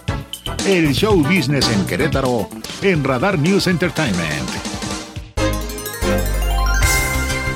Bueno, muchísimas gracias. Son las 7 de la mañana con 47 minutos, 7.47. Gracias por seguir con nosotros aquí en Radar News en esta primera emisión. Amigos de Pedaleanda, amigos ciclistas, amigos que les gusta utilizar la bicicleta para tener una mejor calidad de vida y también darle, darnos una oportunidad de tener una convivencia diferente, incluso también en familia. Bueno, nos acompaña en esta mesa de trabajo, además en esta colaboración en este 2003. Primero desear lo mejor de lo mejor en este año y que haya pues éxitos y bendiciones también para la familia justamente de quienes integran el grupo, esta asociación, este grupo de ciudadanos pedaleanda que encabeza mi querida Marco Barrubias. ¿Cómo estás, Mar? buenos días. Muchísimas gracias. Gracias por los buenos deseos, igual de vuelta. Y bueno, bueno, qué bueno. Este 2003 nos pinta un año, eh, pues que puede servir como un año importante para que nos demos eh, cuenta de lo que podemos hacer con la bicicleta, mi Así querida es. Yo creo que va a ser un año bien, bien interesante. Empezamos con una buena noticia que es que casi se cuadruplicó el el presupuesto de la Secretaría de Movilidad en el municipio de Querétaro. Estamos pendientes de los datos en Corregidora y el Marqués, pero eso siempre es una buena noticia y pendientes de la publicación del programa de obra anual. Sí, claro. Y pues el tema que, que ayer ya se aprobó. Que ayer ya se aprobó y justo ahí queremos ver, pero todavía no está. Faltan los detalles. Exacto faltan los detalles, pero sí con posibilidades de que realmente la bicicleta se convierta en un instrumento alternativo de movilidad aquí en la capital Tal completamente. Además seguro, Marco. Sí, o sea, la verdad es que Querétaro, como lo hemos platicado muchas veces, es una ciudad fácilmente pedaleable las hay un montón de opciones. Ahorita creo que lo que más hemos visto, hay como un boom de los monopatines eléctricos, Sí, eso se le llama Sí, micromovilidad y la gente ha descubierto que las cosas no están tan lejos como ellos pensaban. sí, sí, sí. Oye, ¿y ¿son viables? ¿Son seguros? Yo creo que- Eh, ¿Están permitidos? Están permitidos, vienen contemplados en el reglamento de tránsito y son seguros en medida de que la infraestructura sea segura y en medida también de que se vayan socializando temas como el reglamento de tránsito, ¿no? La gente de pronto no sabe Sí. como, o sea, como que dice, ay, pues lo mismo que pasa con la moto, muchas veces Sí, con el sí, coche, mucha gente que no tiene licencia es como, ah, pues, ¿sabes qué? Pues me, me voy a aventar y voy a intentar hacer esto. Y muchas veces hay, hay faltas que no son, si tú quieres, intencionales y ahí es chamba de, de programas que están dentro de la que, Secretaría que vayamos de conociendo hacer. justamente este reglamento, Exacto. ¿no? Porque la ignorancia no exime a nadie de ninguna responsabilidad. Así es, Dicen los, completamente. eh, los abogados, ¿no? Pero el punto, el punto, mi querida Marco Barrubias, es que generemos estos apoyos, estos espacios, estos esfuerzos y que hagamos de la bicicleta una forma de vida cotidiana. completamente y estamos muy a tiempo de, de remediar los tiempos pasados y de y de construir una ciudad para todas las personas. Ahora le pedimos a Marco Barrubias, a propósito de esta temporada de fin de año, en fin, eh, al arranque como los buenos deseos, hacer un análisis de lo que significa justamente la alternativa de 5 de febrero y la posibilidad de utilizar la bicicleta en esta avenida 5 de febrero, Sí. paseo 5 de febrero. ¿Y qué encontraste, Marco? Yo creo que va a ser bien interesante lo que vaya a pasar, porque 5 de febrero, así como que simbólicamente para las y los ciclistas, es, era una calle, y ahorita en la obra todavía lo es, que es como una ciudad, una calle que marca una frontera, Sí. que es como, híjole, ahí no me meto. Sí, sí, sí. este, hasta, híjole, no, ahí no. Y mucha gente hasta ni se atrevía, por ejemplo, decir, ah, pues voy, no sé, a la ciclovía de carretera Campo Militar, híjole, pero tengo que pasar por 5 de febrero. Que ya se va a llamar ya- 6 de febrero. ya, ya me da miedito y no, no, no paso, ¿no? Entonces va a ser bien interesante porque al final operaba como un muro. Y, y va a ser bien interesante tanto a nivel movilidad como a nivel social lo que va a ¿Por qué implicar. interesante, Marco Barrubias? Porque yo creo que, por ejemplo, eh, como que yo, yo me quejo muchísimo de las calles, carreteras que se quedan como que en medio de la ciudad, como Sí. es el libramiento surponiente, por ejemplo, que ya está como dentro de la ciudad. Sí, sí, sí. Mismo todavía Bernardo Quintana, Paseo de la República. Son carreteras que fueron de inicio carreteras. Sí, la y- ciudad ha crecido. Ajá, bueno, y- Constituyentes era la carretera panamericana. Exacto, que no, y hasta constituyentes. ¿no? Que no se atreven a cambiar. Constituyentes Sí. se atrevió a cambiar hace poquito y todavía tiene mucha, mucha área de que, de que mejorar. Entonces, eh, creo que esto puede, como de lo que se aprenda y lo que se ve aquí, puede ser un ejemplo de cómo las carreteras se pueden transformar y cómo las, las vialidades pueden dejar de ser bardas Sí, claro. para ser muros que dividan. exacto para ser integradores exacto y eso. Eso es bien importante y particularmente en, en esas zonas este que, que están actualmente fracturadas y están como entre lo industrial y lo habitacional y lo comercial. Sí, creo sí, que va a ser interesante lo que va a pasar en ese sentido. claro. y en cuanto a los la cosa peatonal y ciclista, me fui cruce por cruce, viendo lo, lo que hay ahorita disponible, los renders. Ajá. ¿Y te parece si empezamos por Zaragoza Me y vemos hasta dónde llegamos? Porque probablemente vamos a necesitar una parte 2. Comenzamos donde está el Seguro Social, ahí Exacto. donde está la gasolinera Borja y que de repente podamos circular en dirección hacia Juriquilla, pues. Exacto.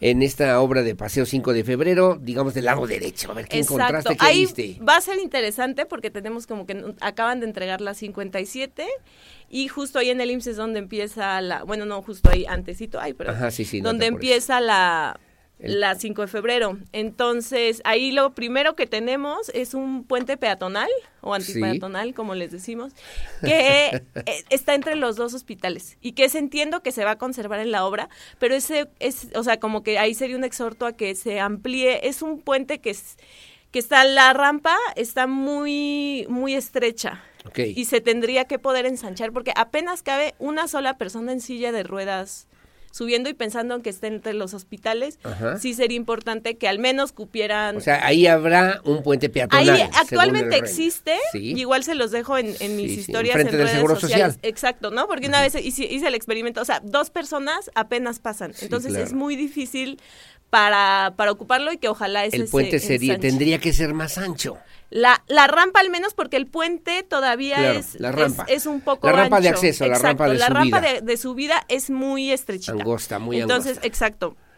Entonces creo que sería bueno ahí, ahí como trabajar ese puente. La ciclovía entiendo que empieza desde el IMSS. Sí. Se me, que se me haría interesante ver desde dónde exactamente empieza y cómo va a empezar como para que no pase esto de que empiezan mágicamente las ciclovías así como, como la que tienen ustedes ¿Qué se nos olvidó la ciclovía? Bueno, aquí, dejamos aquí dejamos un pedacito Exacto, que aquí pasar. ¿no? Porque, ah, por ejemplo, ahí, es, ahí se conecta con un con un tema bien serio que es el, el nudo vial de constituyentes con la 57, que es peligrosísimo y es súper ocupado por peatones y ciclistas. Entonces ahí creo que es un reto interesante de ver cómo se puede trabajar trabajar ese punto y ver cómo puede desde ahí empezar. Este, de ahí entiendo que el, el carril confinado empieza justo a partir de Zaragoza. De Zaragoza en adelante, sobre 5 de febrero, empieza el carril confinado. Y algo también interesante que va a pasar es que se va a intervenir, entiendo, la primera cuadra de Zaragoza con ciclovía. Esto es que desde, no sé si desde esta calle que está en Super Q. Ajá el Super Q y del otro lado estaba Vital, así mi referencia así de el, banco el tecnológico. Antes después de no sé si va a empar desde tecnológico o desde esta otra calle, la calle es, Churubusco. Es, Churubusco. que sale ahí el empedradito, ahí donde está el, una, una refaccionaria de Exacto. ¿no? sé si va a empezar desde ahí la ciclovía y llega creo que hasta Avenida Las Torres, que también una, o sea, aunque sea un pedazo de ciclovía en Zaragoza, es cabría perfecto. Cabe perfecto y sería bien importante porque es de las... Pero no es muy peligrosa. Es de las calles que tienen más eh, bicis blancas. Entonces ahí yo creo que si hubiera tan solo un pedazo de ciclovía que pone el gobierno del Estado... Es una buena propuesta. Municipio pero, puede pero, tú estás pensando que hubiera, que hubiera, si estás regresando, ¿no? Que hubiera ciclovías en Constituyentes, que hubiera ciclovía, eh, pues obviamente en Zaragoza y que se mantuviera la ciclovía de Avenida Universidad. Exacto. Que serían tres cruces para ciclovía, para correr. todos los. de oriente a poniente. Exacto. Todos los cruces casi tienen en el render. Viceversa. Eh, ciclovía, excepto creo que el último. Ay, bueno, pero ese nos, nos toca después. Pero, el, o sea, como creo que todos van a contemplar la construcción de ciclovía, entonces creo que esos como cruces como perpendiculares a 5 de febrero van a fomentar también la conectividad. Porque, por ejemplo, el de Zaragoza se va a conectar con el carril prioritario que ahorita ya se designó y que el pase por arriba el puente para cruzar la carretera que va a Celaya y que desemboca llega cerca del Hospital General, del nuevo Hospital del nuevo Hospital General. Entonces va a ser muy interesante porque que haya eh, ciclovía en 5 de febrero va a permitir ah, como el, ¿cómo se dice? El, el, proyecto de interconexión de Sí, sí, sí, hacer, verlo con una visión integral. Ajá, y al final eso también va a empujar a que las administración municipal, en este caso que corresponde, se ponga las pilas a completar las ciclovías. es que descargas constituyentes, descargas universidad y descargas también, bueno, descargas constituyentes Zaragoza y universidad. Y luego además abres otras posibilidades también de circulación vial que, lleguen, por eh, ejemplo, a 5 de febrero. Eso, que pon tú ahorita eso no lo vamos a ver. la idea sería para después porque es, es, como de los finales, pero por ejemplo se abre el cruce de la obrera, se hace cruce a nivel. Sí que ese es también, o sea, ese puente peatonal es, yo lo cruzo seguido y es de los más, así, hay siempre hay muchísimo tráfico en ese puente peatonal y el de acceso 4 también se va a abrir, que es de las, como que esa, toda esa parte de, de 5 de febrero está ahorita como, como horcada, porque tiene industrias muy grandes, como por ejemplo lo que pasa en las vías, la Coca-Cola, que es enorme y bloquea cualquier acceso a todo, a las colonias de que sería Carrillo. Entonces Carrillo tiene dos entradas, ¿no? Tiene San Diego que siempre está saturada. Sí, claro. Y la gente, pues, como que por más que quiera rodear, pues, la, un como cuello que de botella. Un cuello, de, botella, aunque, porque está como la empresa partiendo. Entonces, creo que es interesante. También se van a, se va a quitar un carril de lateral, que eso como que obviamente nosotros ciclistas y peatones queremos siempre como la mayor, o sea, que se desincentive el uso del auto por todas las implicaciones que tiene y más, por ejemplo, la nota de la emergencia climática, por ejemplo, que en, en, Gran Bretaña, ¿no? Que es el año, creo que ya va el tercer año más consecutivo, más caliente. Sí, sí, sí, sí, claro. El calentamiento global. El calentamiento global. El aumento de la temperatura. Exacto, que, está súper asociado con los combustibles fósiles como y las emisiones que generan los autos. Entonces, por ahí es bien importante tanto en tema de seguridad vial como en tema de cambio climático que se desincentive el uso del auto. Y el transporte, pues es como otra vez el tema de siempre, que, que, que está bien que haya un carril confinado, pero se tiene que seguir atendiendo las necesidades de la gente que usa el transporte claro. público. Porque aunque Sí, hay un claro. carril confinado, si no se pasa un camión cada hora, Sí, sí, no sí, el tema de la visión del transporte Exacto. público que realmente funcione con o sin, digamos, Exacto. usuarios, ¿no? Y si ya, eh, que no estamos, ah, sí, hay, espérame, ahorita mandamos dos camiones, ahora hay muchos, ahí mandamos tres, ahora no hay nadie, na- nada más dos. Entonces creo que, criterios más estandarizados, ¿no? Del funcionamiento de, de la movilidad del de transporte público. Y otra cosa que sirve es voltear a ver todo lo que está mal con la, por ejemplo, la ciclovía que yo para mí es como particularmente perturbadora, la de Paseo de la República, porque es una ciclovía que se ve muy bien si vas en el auto y la gente dice, mira, ahí tiene su ciclovía, ¿por qué no la Sí, usan? Sí, caray. Pero es de las ciclovías... Y no hay ciclistas. Ah, Exacto, que transitas y es súper árida, no tiene un gramo de sombra, este, completamente peligrosa porque es otra vez, esta es una carretera que se conserva como carretera, Sí, sí, entonces tiene cruces rapidísimos. Los tréboles es imposible hacerlos de manera eficiente. claro, sí, claro. Porque aparte no tienen cruces a nivel la ciclovía, entonces los, o sea, está diseñada para que se frenen las bicis y peatones y no los autos. Y acá igual en los renders se alcanza a ver algunos de los cruces que no son que no se ven a nivel. Yo ahí esperaría que fueran cruces a nivel de manera que aunque en donde está semaforizado hay otras partes donde no está semaforizado que pues nunca falta el auto que va a exceso de velocidad y sí, no Sí, sí, claro. Sí, sí, sí, claro, y provocan a otro tipo de accidentes. Exacto, completamente. Que bueno, eh, entonces habrá que echarle una revisadita otra vez, ¿no? Parece que es un tema interminable. Sí. Hablaban incluso de algunas, ¿cómo le llaman? Ciclovías eh, intermitentes, ¿no? Para, Sí, para poder generar alguna, alguna, justo. alguna opción alternativa de comunicación Justo. y de movilidad. Ahorita nuestro, como lo que estamos Mar. este, empujando con, con mucha, con mucha fe y esperanza es una ciclovía, es una ciclovía emergente durante la obra, porque ahorita hay otra vez aumenta el, la cantidad de ciclistas y de gente usando patín del diablo en, y, y caminando en 5 de febrero. Sí, sí, sí. Pero tenemos como ciertas problemáticas, ¿no? Como que las motos se suben a la banqueta cuando está como atorado, que ahorita que, que se, se acomoda un poco los carriles ya pasa un poco menos, pero da, hay como un espacio con los nuevos pintados que hicieron, hay un espacio que siempre está vacío, que se podría. Pintar y designar para que la gente se pueda mover en bici, porque ahorita el tránsito que tú tienes en, en la obra 5 de febrero es gente que no puede no pasar por ahí. Sí, Entonces, claro. y es la mayoría son autos unipersonales. Sí, sí, sí, Entonces, ¿cómo le hacemos para invitar a la gente a que se baje del auto? Y es algo que la obra va a hacer ya que se finalice, pero que como que sería interesante que lo hicieran desde hoy para ba- bajar las incidencias de de este tra- como de las veces que hay accidentes y, que se y que vayamos aprendiendo y vayamos viendo cómo y dónde quedaría y cómo funcionaría una ciclovía. Eso que dices es súper importante porque también nos permitiría aprender como para hacer como un proyecto, o sea, como de, de las cosas del proyecto que quizás se puedan afinar, nos permitiría hacer como un proyecto piloto para ver qué puede pasar Claro. y, y qué, como, cómo lo, lo pensamos, pero, o sea, en general, pues es esto, como que creo que es bien interesante cómo se van a abrir nuevos pasos, cómo se va a hacer en, en las perpendiculares, se van a hacer ciclovías y creo que sí vamos a, o sea, sí como que vamos a ver toda una nueva vocación que tenía esta zona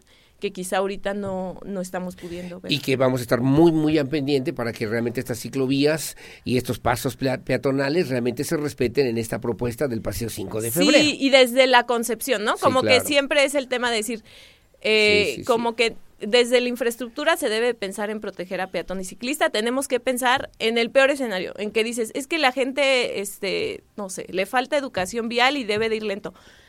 No ir lento. O sea, como que es, ese es un cambio. la- o sea, asumir que la gente no va a ir lento, En asumir bici ya hubieras llegado. que- En bici o caminando o cami- ya hubieras caminando, hay gente que ahorita se baja en la obrera y se va caminando al campo militar. Oye, invitar a la gente que le gusta la bicicleta, el uso de la bicicleta, a dónde podemos acudir en familia, cuándo, cómo, para que la gente también Sí. se pueda, pues, eh, incluso compenetrar en esta Exacto. propuesta. No, porque también pues al final tienes que hacerte hábil si quieres Sí, empezarte a sí, mover en claro. bici. Ahorita está la bicivía que es los domingos, la cambiaron al Cerro de las Campanas. Y creo que el Cerro de las Campanas hace un buen punto para andar en bici haya, ya, no ya no. cierran en Avenida Constituyentes. No, ya no. Justo con las obras 5 de febrero lo cambiaron a, Cerro de las Campanas y tienen ahí, se pueden ir a este al, circuito universitario. Al circuito universitario y se pueden ir a Avenida Universidad y se pueden ir ah, ahí. Está padre, está padre. ¿Y cada cuándo? ¿Son los Esos son todos los domingos, pero igual están, hoy, hoy miércoles salen los compañeros, las compañeras de Saca la Bici. Y en el centro histórico, ¿no? ajá, pero ellos salen también del Cerro de las Campanas. Como que el Cerro de las Campanas siempre es un punto como muy activo tema de, un, punto importante para las y los queretanos. Oye, Marco Barrios, pues como siempre, muchas gracias por esta colaboración. Gracias eh, en este espacio informativo. Y bueno, nos seguiremos viendo para ir haciendo que la bicicleta se convierta en algo de la vida cotidiana de todos. Claro que sí, y eso, pues invitar a la gente de los autos que, que, que, se anime, ¿no? Como tú que, que ahorita me enseñabas que andas en bici con tu familia, es bien bonito. Pero no salgo, no salgo de dos calles, pero. está bien, poco a poco. Y al final, mientras Mira, ya cuando bajas la bicicleta y le echas aire a las llantas, ya de. exacto, eso es, exactamente.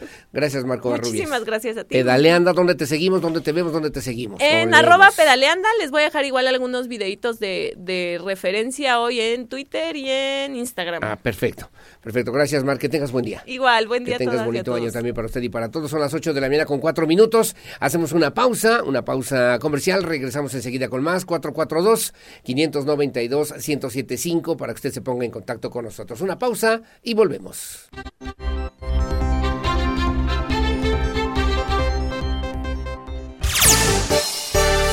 Bueno, muy amable, gracias. Las eh, 8 de la mañana con 8 minutos. El vocal ejecutivo de la Comisión Estatal del Agua, Luis Alberto Vega Ricoy, dio a conocer que la empresa Flow Networks tendrá que pagar más de 20 millones de pesos por los daños ocasionados a la infraestructura del acueducto 2 y que además este monto incluye los daños a la infraestructura, la cantidad de agua potable que se tiró durante todo este proceso, el servicio de pipas que se contrató por parte de la Comisión Estatal del Agua para llevar agua a las casi 64 colonias, distribuirlas de alguna manera.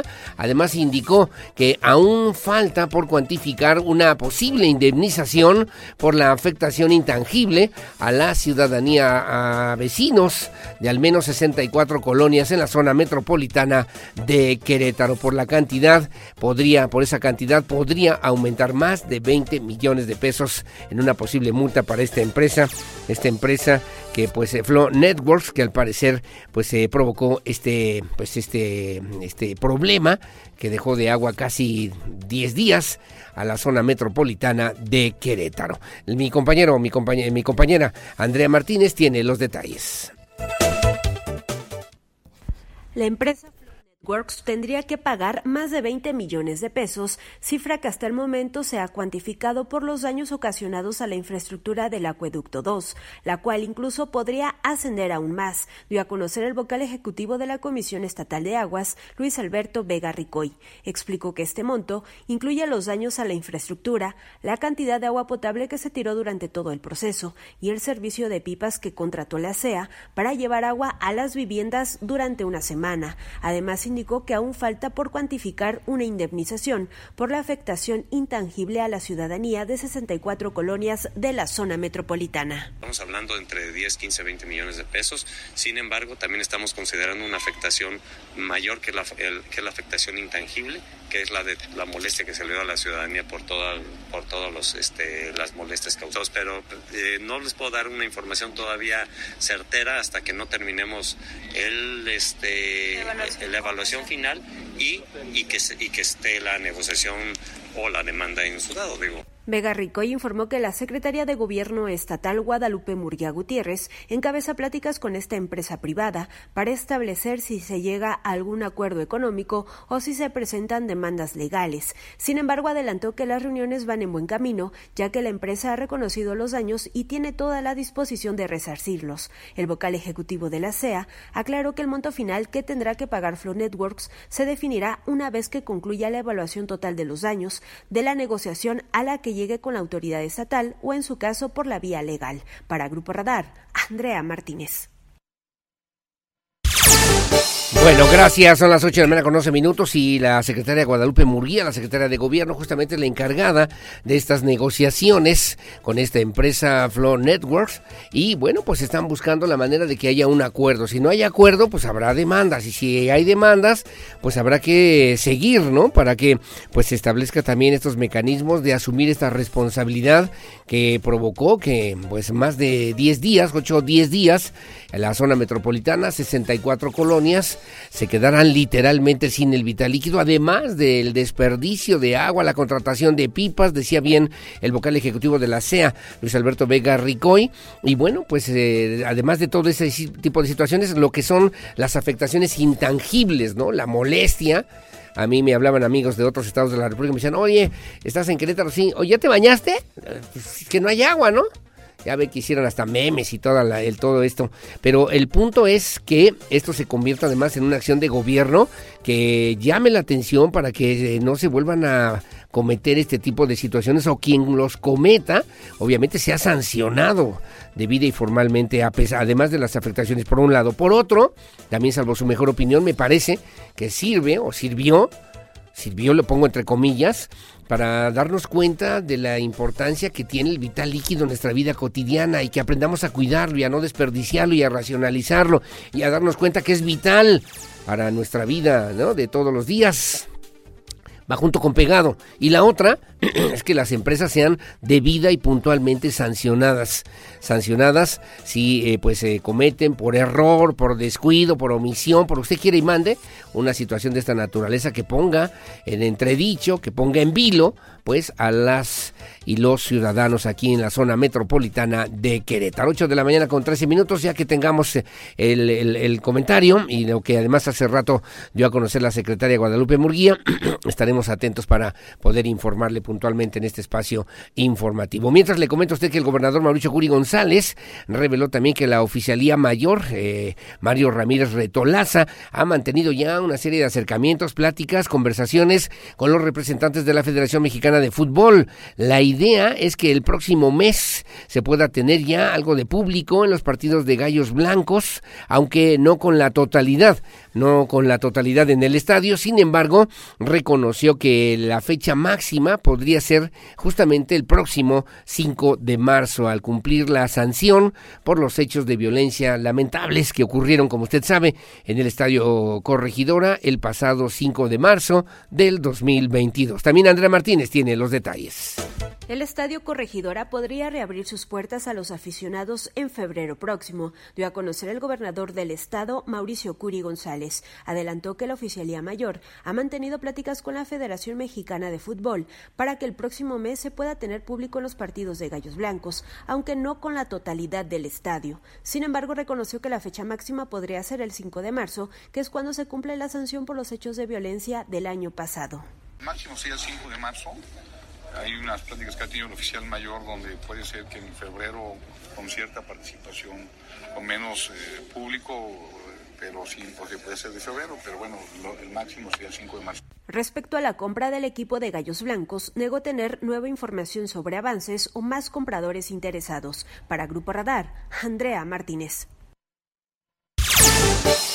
Bueno, gracias, gracias Andrea Martínez. Obviamente, atentos, el gobernador también está haciendo todas las gestiones, como usted sabe, y el otro día también lo comentaban algunos amigos del auditorio, el estadio Corregidora, pues obviamente refiere una, una opción muy importante, es un atractivo también, eh, pues para el desarrollo económico de Querétaro, y pues eh, es importante que esté funcionando. Mario Ramírez Retolaza ha sido muy claro, muy puntual el oficial mayor, para que este bien público, que es un bien del gobierno del estado, pues obviamente sirva, se regrese a la sociedad queretana, pues, para que lo podamos disfrutar y al mismo tiempo, pues puedan ya comenzar a, pues, a que se presenten ahí los partidos de la Federación Mexicana de Fútbol aquí en Querétaro y pues lo que esto significa ya también después de un esquema de aprendizaje, ¿no?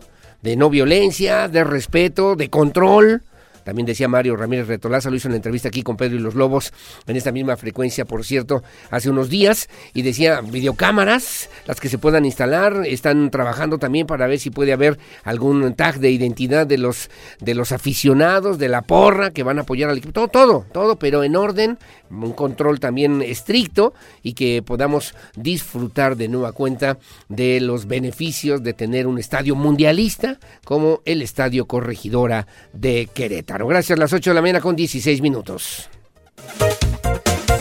Bueno, y allá en el Marqués con Enrique Vega Carriles estuvo el gobernador de Estado Mauricio Curi González, entregó 20 unidades, entregaron 20 nuevas unidades para el programa de transporte municipal gratuito en aquella demarcación. Es una inversión de 42 millones de pesos, 42 millones 980 mil pesos para ser exactos, que servirá para que pues estudiantes, alumnos, alumnas de aquella demarcación de diferentes comunidades puedan utilizar estos camiones, estas rutas alternativas y se suman ya a los 32 camiones que ya eh, pues dan servicio allá en el Marqués. Estaríamos hablando de 52 camiones que brindan atención a poco más de 7 mil estudiantes de el Marqués.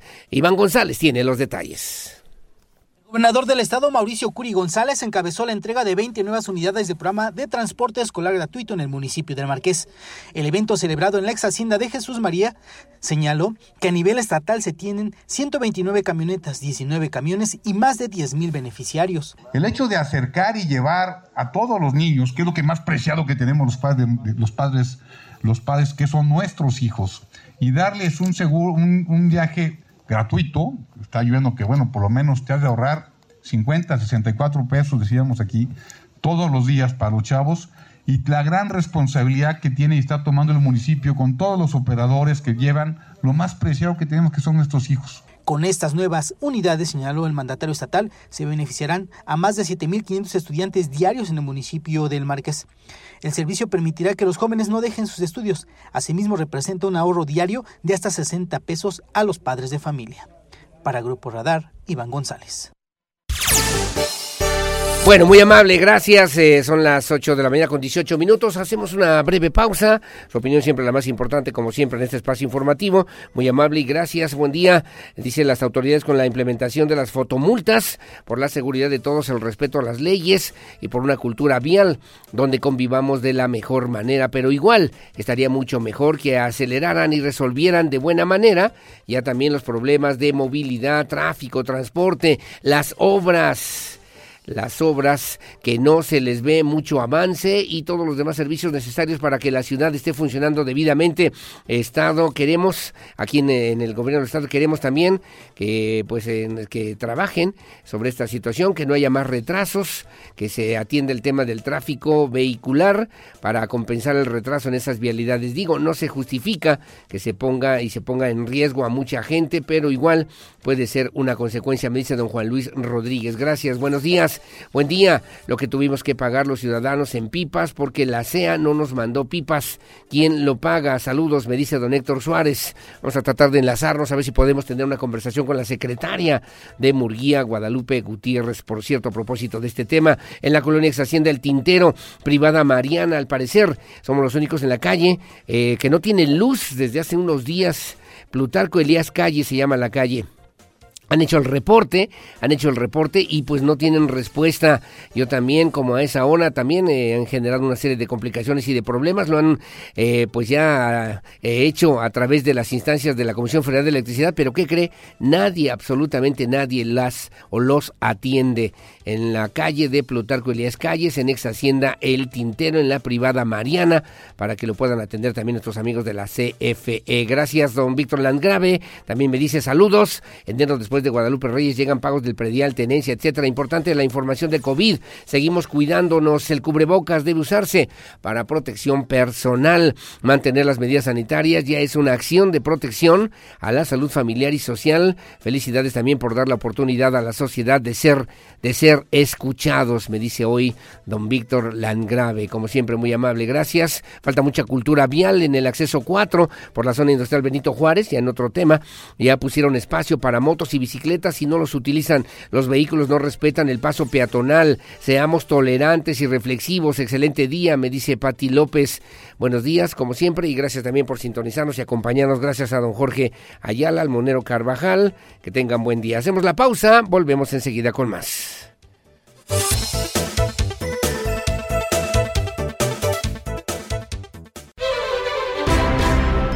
Bueno, muchísimas gracias. Las 8 de la mañana con 25 minutos, 8.25. Ya le referíamos hace un momento justamente lo que ya señalaba el vocal ejecutivo de la Comisión Estatal del Agua, Luis Alberto Vega Ricoy, a propósito de la sanción multa que se establecerá justamente esta empresa Flow Networks que causó pues estos eh, daños en la infraestructura y que provocó que al menos 64 colonias de la zona metropolitana se quedaran sin agua.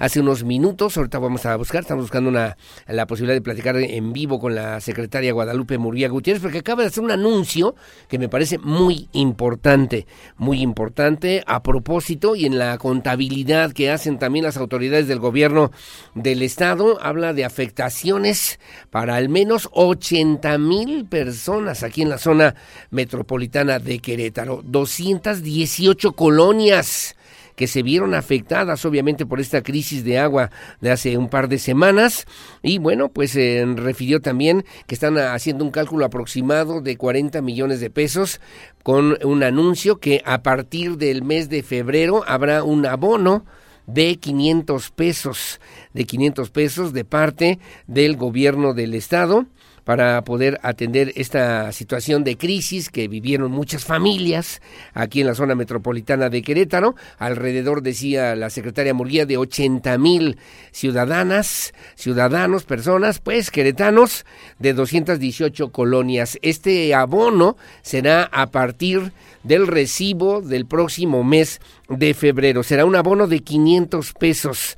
En total, 40 millones de pesos que refería ya hace un momento en conferencia de prensa la secretaria de Gobierno Guadalupe Murguía Gutiérrez. Me parece importante que escuchemos el planteamiento que en rueda de prensa hizo la secretaria justamente ante los medios de comunicación locales. Adelante, por favor, póngale atención. Adelante. Pero ¿Es, ¿Es Alejandro Payano o es el audio de la licenciada Murguía? Es el audio de la licenciada Murguía. Ah, es, a ver, a ver, está el audio de la licenciada Murguía primero. Pásamelo aquí. Está. A ver, vamos a escuchar el audio. El audio, no, el audio de la licenciada Lucía. El audio está aquí a mi querido compañero Alejandro Payán. ¿Cómo estás, Alejandro? Buenos días. ¿Qué tal, Abel? Muy buenos días. Pues efectivamente, como lo comentas, hace unos minutos acaba de dar la secretaria de Gobierno de Guadalupe Murguía el anuncio de un apoyo extraordinario que se dará a, 200, a 80 mil familias de 218 colonias en su recibo del mes de febrero, el cual eh, será un descuento de 500 pesos debido a los eh, pues el mal servicio que se dio y la falta de agua en el mes de diciembre. En la CEA también se anunció que destinará un monto de 40 millones eh, de pesos para reparar estos daños originados por la escasez de agua y eh, pues este recordar que fue eh, debido al pago de pipas y de garrafones que muchas familias queretanas, principalmente al surponiente de la ciudad, tuvieron que eh, llevar a cabo en la fecha de sembrina. Recordar también, Aurelio, que el pasado 29 de diciembre se inició un procedimiento por de sanción a la empresa Flow Networks por ser la que provocó estos daños. Si te parece bien, Aurelio, vamos a escuchar un poco acerca de lo que comentó y anunció el día de hoy la secretaria de Gobierno, acompañada del titular de la CEA, eh, el Vega Rico. Y vamos a escuchar si un poco. Lo escuchamos, adelante, adelante, por favor. Gracias, Alejandro. Por instrucciones del gobernador Mauricio Curi, hemos convocado esta mañana para dar un anuncio muy importante para miles de familias en Querétaro. Tras la situación que se presentó a finales del mes de diciembre, donde miles de hogares lamentablemente se vieron perjudicados por la falta del servicio de agua, hoy queremos informarles que buscando atender esta situación, el gobierno del estado brindará un apoyo extraordinario a 80 mil viviendas con tomas domésticas en 218 colonias de las que fueron más afectadas por el daño al acueducto 2. Es decir, miles de familias 80 mil, contarán con un beneficio extraordinario de 500 pesos, aplicable para el recibo del mes de febrero. Somos un gobierno comprometido que piensa primero en las personas. Por eso a través de la Comisión Estatal de Agua, la CEA, destinaremos un monto global aproximado de 40 millones de pesos como compensación a los daños, a las molestias ocasionadas por la escasez de agua, por el pago de pipas, en muchas ocasiones a precios excesivos, o el tener que comprar garrafones para contar con agua en los hogares. Sí, sí. Tú me dices, bueno, eh, que decía la licenciada Muría, son 80 mil eh, tomas de agua o digamos en 218 colonias que pudieron haber resultado afectadas por esta misma situación, mi querido Alejandro Payán, reportero profesional de Radar News en esta primera emisión, y que se estarán bonificando estos 500 pesos a partir del recibo del próximo mes de febrero, mi querido Alejandro. Efectivamente, Aurelio se comentaba, pues bueno, que es con eh, la intención de apoyar a las familias en esta cuesta de enero, pues la cual eh, obviamente todos se encuentran un poco eh, gastados económicamente por las fiestas de diciembre. comentar también, Aurelio, que le preguntamos a la secretaria de Gobierno y al vocal de la CEA qué hacer para próximas situaciones, pues recordar que el Estado no se encuentra exento de alguna falla en el sistema de distribución, qué hacer con respecto a estos pues piperos abusivos, ¿no? Recordar que hubo quienes cobraban hasta 500 pesos por eh, pues prestar este servicio, por llenar algunas cubetas sobre el tanque y pues anunció que se, en próximos días, en la próxima reunión de la CEA, se hará un reglamento de tanque cisterna para precisamente poner orden en este sector. Recordar que hubo muchos abusos en cuanto a los precios y aparte no se tenía la certeza de dónde llenaban el agua y qué calidad tenía el agua que estaba llegando a las familias queretanas a través de este servicio de pipas, por lo cual pues bueno se anunció que se hará este reglamento para poner orden pues en futuras situaciones eh, tener más eh, cuidado en cuanto a los precios. También se hizo el llamado a tener el cuidado correspondiente y adecuado uso del agua, pues esta fue una lección eh, para las familias queretanas acerca de racionar de manera ordenada el vital líquido. Sí, sí, claro. Ahora bien, lo comentas, no estamos exentos de que pudiera ocurrir una situación de esta naturaleza, pero obviamente tendrá que haber una aplicación estricta, formal, en contra de la empresa que presuntamente fue responsable del desabasto de agua que aquí en la zona metropolitana de Querétaro ya en los últimos días del 2022, mi querido Alejandro, que no nos dejó ni bañarnos ni pa'l baño, hombre. Efectivamente, Aurelio, eh, comentar que desde el 29 de diciembre se inició este procedimiento legal. Recordar eh, que, como ayer comentaba el gobernador, el, la multa será de 40 millones de pesos, aunque el monto que la SEA invertirá para restablecer el servicio y reponer será de 40 millones de pesos. Recordaron que, bueno, la intención es eh, también reponer el daño que se causó a la vialidad, además de a las tuberías de este acueducto 2, por lo cual insistirán en que la empresa se haga responsable por estos eh, daños que ocasionó a la población queretana durante el mes de diciembre y parte del mes de enero. Bueno, pues estaremos al pendiente como siempre. Gracias mi querido Alejandro Pañán. Te mando un abrazo y gracias también por acompañarnos en este espacio informativo y estamos atentos mi querido Ale. Buenos días Aurelio. Buenos días y muchas gracias, muy amable. Bueno. Gracias, ahí está también, ese es un anuncio importante que hace la secretaria de gobierno. Me voy a enlazar, me voy a enlazar a ver si tenemos oportunidad ya con la secretaria Guadalupe Muría Gutiérrez para precisar obviamente los detalles de este anuncio que me parece además relevante, que me parece además importante. Sí lo debo reiterar, ellos consideran afectación a ocho mil viviendas o tomas de agua, ochenta mil 80 mil tomas de agua, lo que implica obviamente pues una pérdida importante y sustancial, 218 colonias que también se vieron afectadas obviamente por esta misma cuestión y habrá una bonificación o descuento, cómo se va a manejar, que eso quiero platicarlo con la secretaria Murguía, de 500 pesos en el recibo de agua a partir del mes de febrero o en el mes de febrero, no a partir, corrijo, en el mes de febrero, que es una indicación que ha turnado obviamente el gobernador del estado Mauricio Curi González para poder pues coadyuvar, ¿no? a las economías de las familias queretanas ante esta situación que padecimos muchos en los primeros días últimos días del 2022, primeros días de este 2023. Se habla aproximadamente de una de una cantidad de 40, 40 millones de pesos que pues obviamente tendrán que absorber, me imagino, supongo yo, que de parte de las multas que también tendrá que pagar la empresa presuntamente responsable justamente de estas afectaciones, Flow Networks, y que pues también eh, estos recursos pues no se destinen en la administración pública, que estaban destinados a algo, pues no se destinen a esta otra cuestión que me entiendo, se tendrá que hacer la reparación del daño con esta multa que se estará imponiendo a esta empresa presuntamente responsable pues de estas afectaciones aquí en la zona metropolitana de Querétaro. Será durante el mes de febrero, 500 pesos de abono que hace el gobierno y que ha anunciado en este momento la secretaria de gobierno. Está a un lado de la secretaria Murguía, el vocal ejecutivo de la Comisión Estatal del Agua, Luis Alberto Vega Ricoy, que también ya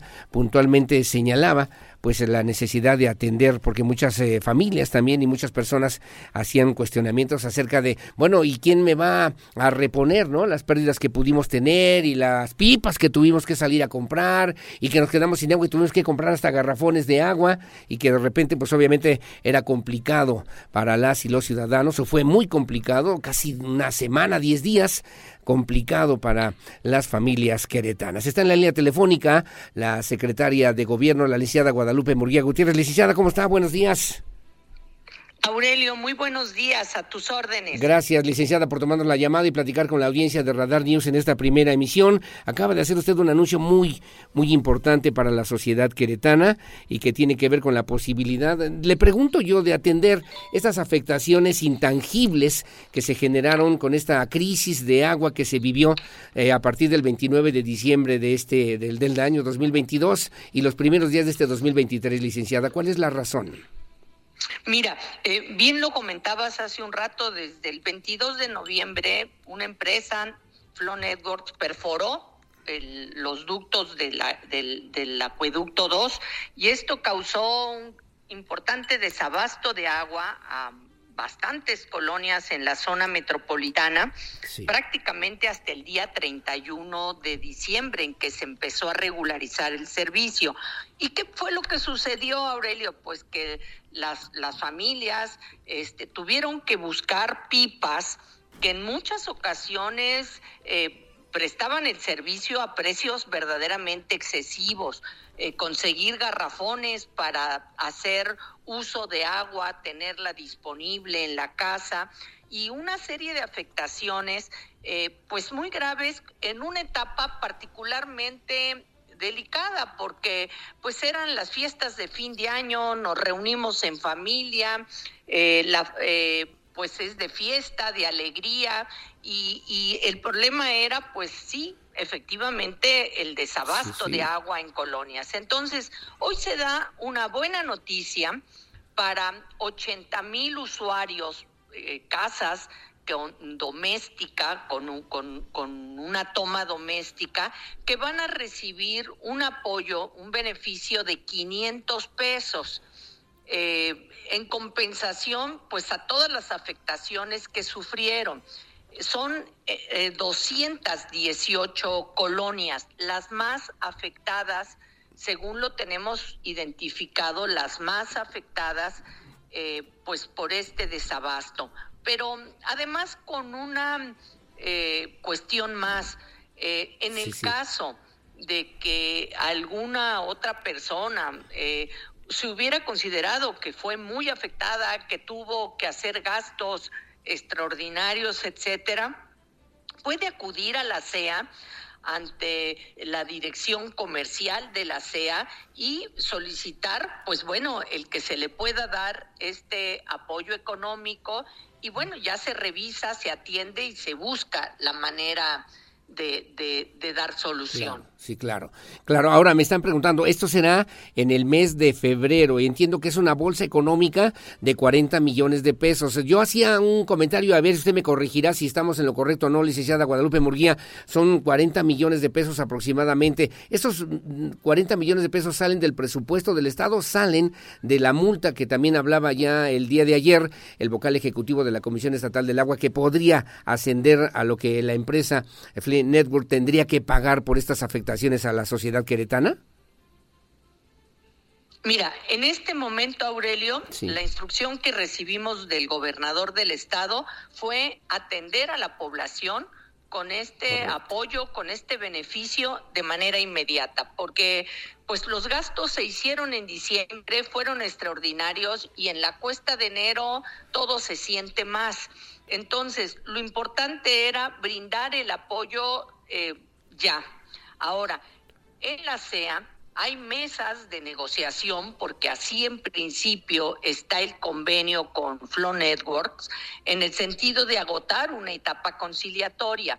Ya esta empresa reconoce en un acta en específico, pues responsable de los daños, de los perjuicios que se generaron con la perforación del acueducto y que haría frente a las responsabilidades a través de las pólizas de seguro que tienen estas empresas, que son empresas muy grandes. Entonces, ¿qué es lo que necesitamos? Primero, concentrar, y lo está haciendo la CEA, una estimación de los daños y de los perjuicios.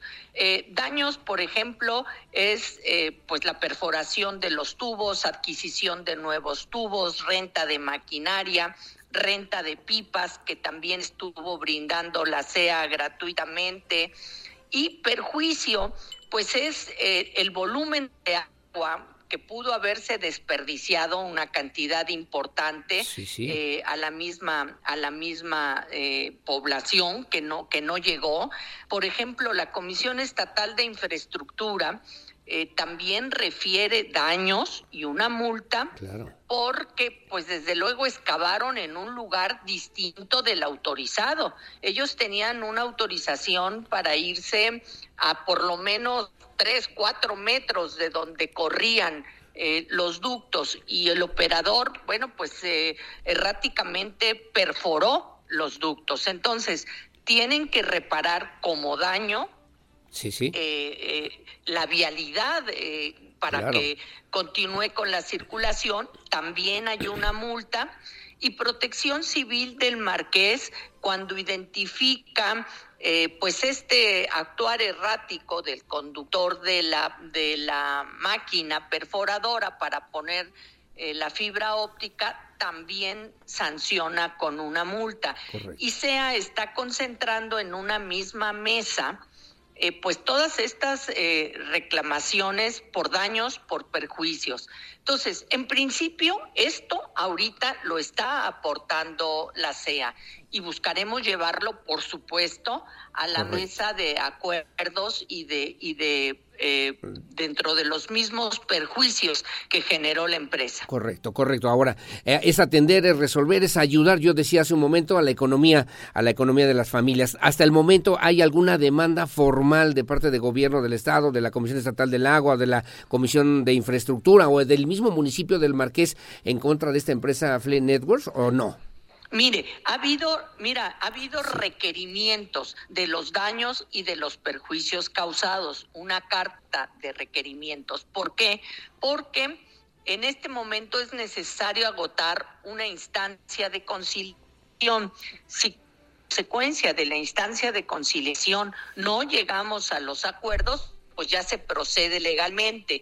Pero eh, en, el, en reuniones concretamente en un acta que se levanta el 6 de enero, la empresa eh, reconoce específicamente ser responsable de los daños y perjuicios ocasionados por la perforación del ducto y dice que se harán efectivas las responsabilidades a su cargo eh, mediante pólizas de seguro que la empresa tiene. Correcto.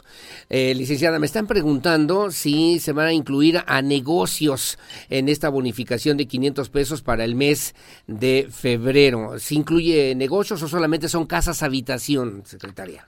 solamente son tomas domésticas, es decir, las 80 mil em, eh, viviendas beneficiadas con este apoyo económico extraordinario son tomas domésticas. Correcto. Son 80 mil tomas de agua, 80 mil viviendas, 218 colonias y bueno, pues... Las más afectadas y desde luego la apertura de la Comisión Estatal de Aguas para que toda aquella persona que se sienta que esta circunstancia, la falta de agua, le causó graves daños, perjuicios, etcétera, pueda acudir a la, a la CEA a través de la dirección de... Mm, atención ciudadana. atención, es lo que corresponde, atención ciudadana. y eh, se conoce como comercial, pero es atención ciudadana y que ahí se le dará el trámite correspondiente. Correcto. Finalmente, ¿hay un plazo que ya haya establecido el gobierno del Estado para lograr este acuerdo con esta empresa que provocó estas afectaciones, licenciada? Estamos ahorita en estas negociaciones en este momento. Eh, quisiéramos que pudieran quedar en esta etapa de conciliación, porque en el caso de no lograrlo, pues los procesos legales em, todavía se... Están en eh, curso Así, no, y, en el tiempo, pues hay instancias y es más difícil la recuperación de los daños, por ejemplo, ¿no? Sí, claro. Entonces estamos ahorita en estos trámites. Eh, finalmente, la pregunta que me hacen eh, es, ¿se va a descontar del recibo del agua o va a venir una bonificación en el recibo del agua del mes de febrero, licenciada Morguía? Mire, eh, son 500 pesos que se bonifican, es decir, eh, efectivamente se le otorga a cada usuario de esta toma doméstica un apoyo de 500 pesos. ¿Qué, es lo que puede suceder? Puede suceder, y, de hecho eh, eh, creemos que, que, va a ser frecuente, que a lo mejor una toma doméstica de estas 218 colonias puede tener un, recibo mensual, por ejemplo, de 300. Entonces, en el mes de febrero se aplican 300 y se le queda un saldo a ah, favor para el siguiente mes por 200. Por eso es una cantidad de 500 pesos. Correcto. Eh, que si, si, si el consumo es de más de 500 pesos, bueno, se abonan esos 500 eh, pesos en el, en el recibo primero, pero si es menor pues, y hay un saldo, se le aplica para el siguiente recibo. Correcto. Finalmente me están el público, ¿no? Pregunta, y los y si no tenemos medidores de agua y estamos en alguna de esas 218 colonias que también se va a bonificar o cómo van a hacer ahí para para, para poder atender esta necesidad, licenciada. Las preguntas están interesantes, hombre. en el en el caso de eh, Mm, casas que no tengan medidores, hay un esquema de cuota de pago. Entonces, para esas casas, eh, para estas viviendas que tienen un uso doméstico, pues se aplican los mismos 500 pesos a los pagos que vengan haciendo mes con mes por el servicio del agua, que seguramente hay una aportación por servicio de agua eh, fijada conforme pues a una estimación. Bueno, pues estaremos al pendiente, licenciada. Agradecerle que nos haya hecho favor de tomar la llamada a platicar con la audiencia de Radar News. Desearle también a usted y a su familia un mejor año, un 2023 que sea mejor también para Querétaro, licenciada. Muchas gracias. Y comentarte que la relación de las 218 colonias más ah, afectadas sale publicada hoy solo como para que aquellos que tengan interés de conocer si está incluida su colonia en el periódico oficial de gobierno del estado en un acuerdo que emite el vocal ejecutivo de la Comisión Estatal de Aguas. Pero reitero, si no está en las 218 colonias y las personas eh, tienen eh, pues esta, esta, certeza de que fueron perjudicados, dañados, tuvieron que hacer gastos, que acudan a, la CEA, a la dirección comercial y ahí se les atiende. Bueno, pues estaremos al pendiente. Gracias por los comentarios, gracias por el tiempo, licenciada Guadalupe Murguía. Un abrazo y muchos saludos siempre. Gracias, hasta luego. Hasta luego, buenos días. La secretaria de Gobierno, Guadalupe Murguía Gutiérrez, hablando de este tema que además me parece por demás relevante, importante y bueno, pues además, eh, sobre todo si no estuviera usted en esas 218 colonias, hay que acudir a la Comisión Estatal del Agua en la zona comercial, en la atención ciudadana, para que eh, pues... Eh, le puedan restablecer esos 500 pesos. ¿Cómo voy a, a comprobar ¿Cómo voy a comprobar que fui afectada eh, si mi colonia no está en esa lista de, que se publica en el diario oficial? Me pregunta don Samuel. A ver, vamos a checar a ver si está publicada ya la lista en el diario oficial. Ahorita lo vemos, con todo gusto. En Paseos del Pedregal, ¿Por qué no se ha regularizado todavía? Tenemos problemas de abasto y de distribución de agua, me dice Livia González. Hola, buenos días. Habemos personas que no tenemos medidores. Pagamos una pipa, también nos generaron algunas complicaciones. ¿Qué hacemos? Hay que acudir a la Comisión Estatal del Agua. Gracias, buenos días. Eh, me comentan también, faltó incluir a los negocios en la bonificación de los 500 pesos. También utilizamos agua y esos días también batallamos mucho para poder abastecernos en nuestros negocios, me dice doña Marta. En fin, ya en otra ocasión, en otro comentario me dice doña Mari, quedamos sin agua una semana y también compramos pipas en Desarrollo San Pablo, otras muchas colonias y no nos dieron nada, ¿no? Sí, pues es que esto es un tema que no se había hecho en mucho tiempo. Hubo en la administración de Pancho Domínguez, cuando vino el tema de la pandemia, ¿se acuerda? Un apoyo que se generó también en el tema del agua. Son apoyos, digo, extraordinarios, de que son fuera de lo común fuera de lo normal. Así que ahora en esta indicación que decía la secretaria Murguía de parte del gobernador del estado Mauricio Curi González, pues es atender un poquito, ayudar o coadyuvar en el tema económico a estas familias de estas 218 colonias. Son 80 mil tomas de agua que se verán beneficiados con este, con este abono, con este abono de 500 pesos para el mes de febrero en el recibo del agua aquí en Querétaro. Una, una, inversión, un gasto, como usted quiera verlo, de 40 millones de pesos que ha ordenado el gobernador del estado, Mauricio Curi González, para coadyuvar a las economías de las familias queretanas. Sus comentarios, sus opiniones siempre bienvenidas. Son las 8 de la mañana con 50 minutos en el 442-592-1075, Radar News, primera emisión. Pausa y volvemos.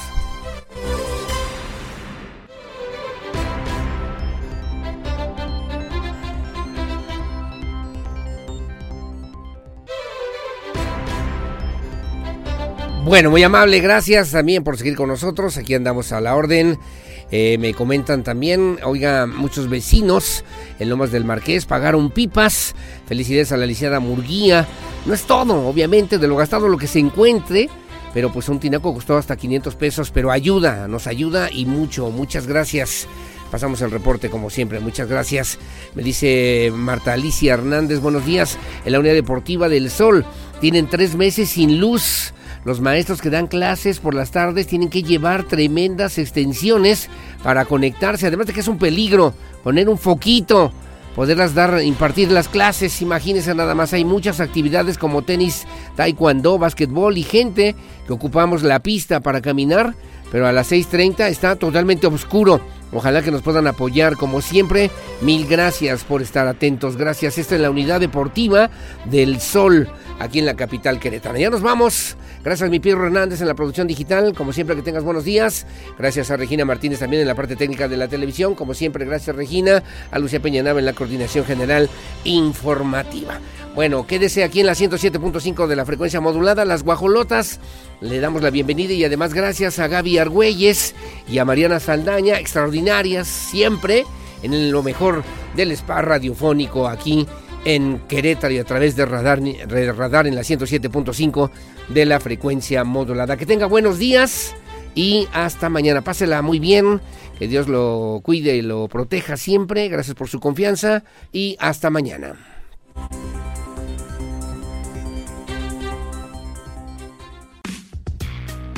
Lo ves. Radar TV, Canal 71, la tele de Querétaro. Lo escuchas. Radar 107.5 FM.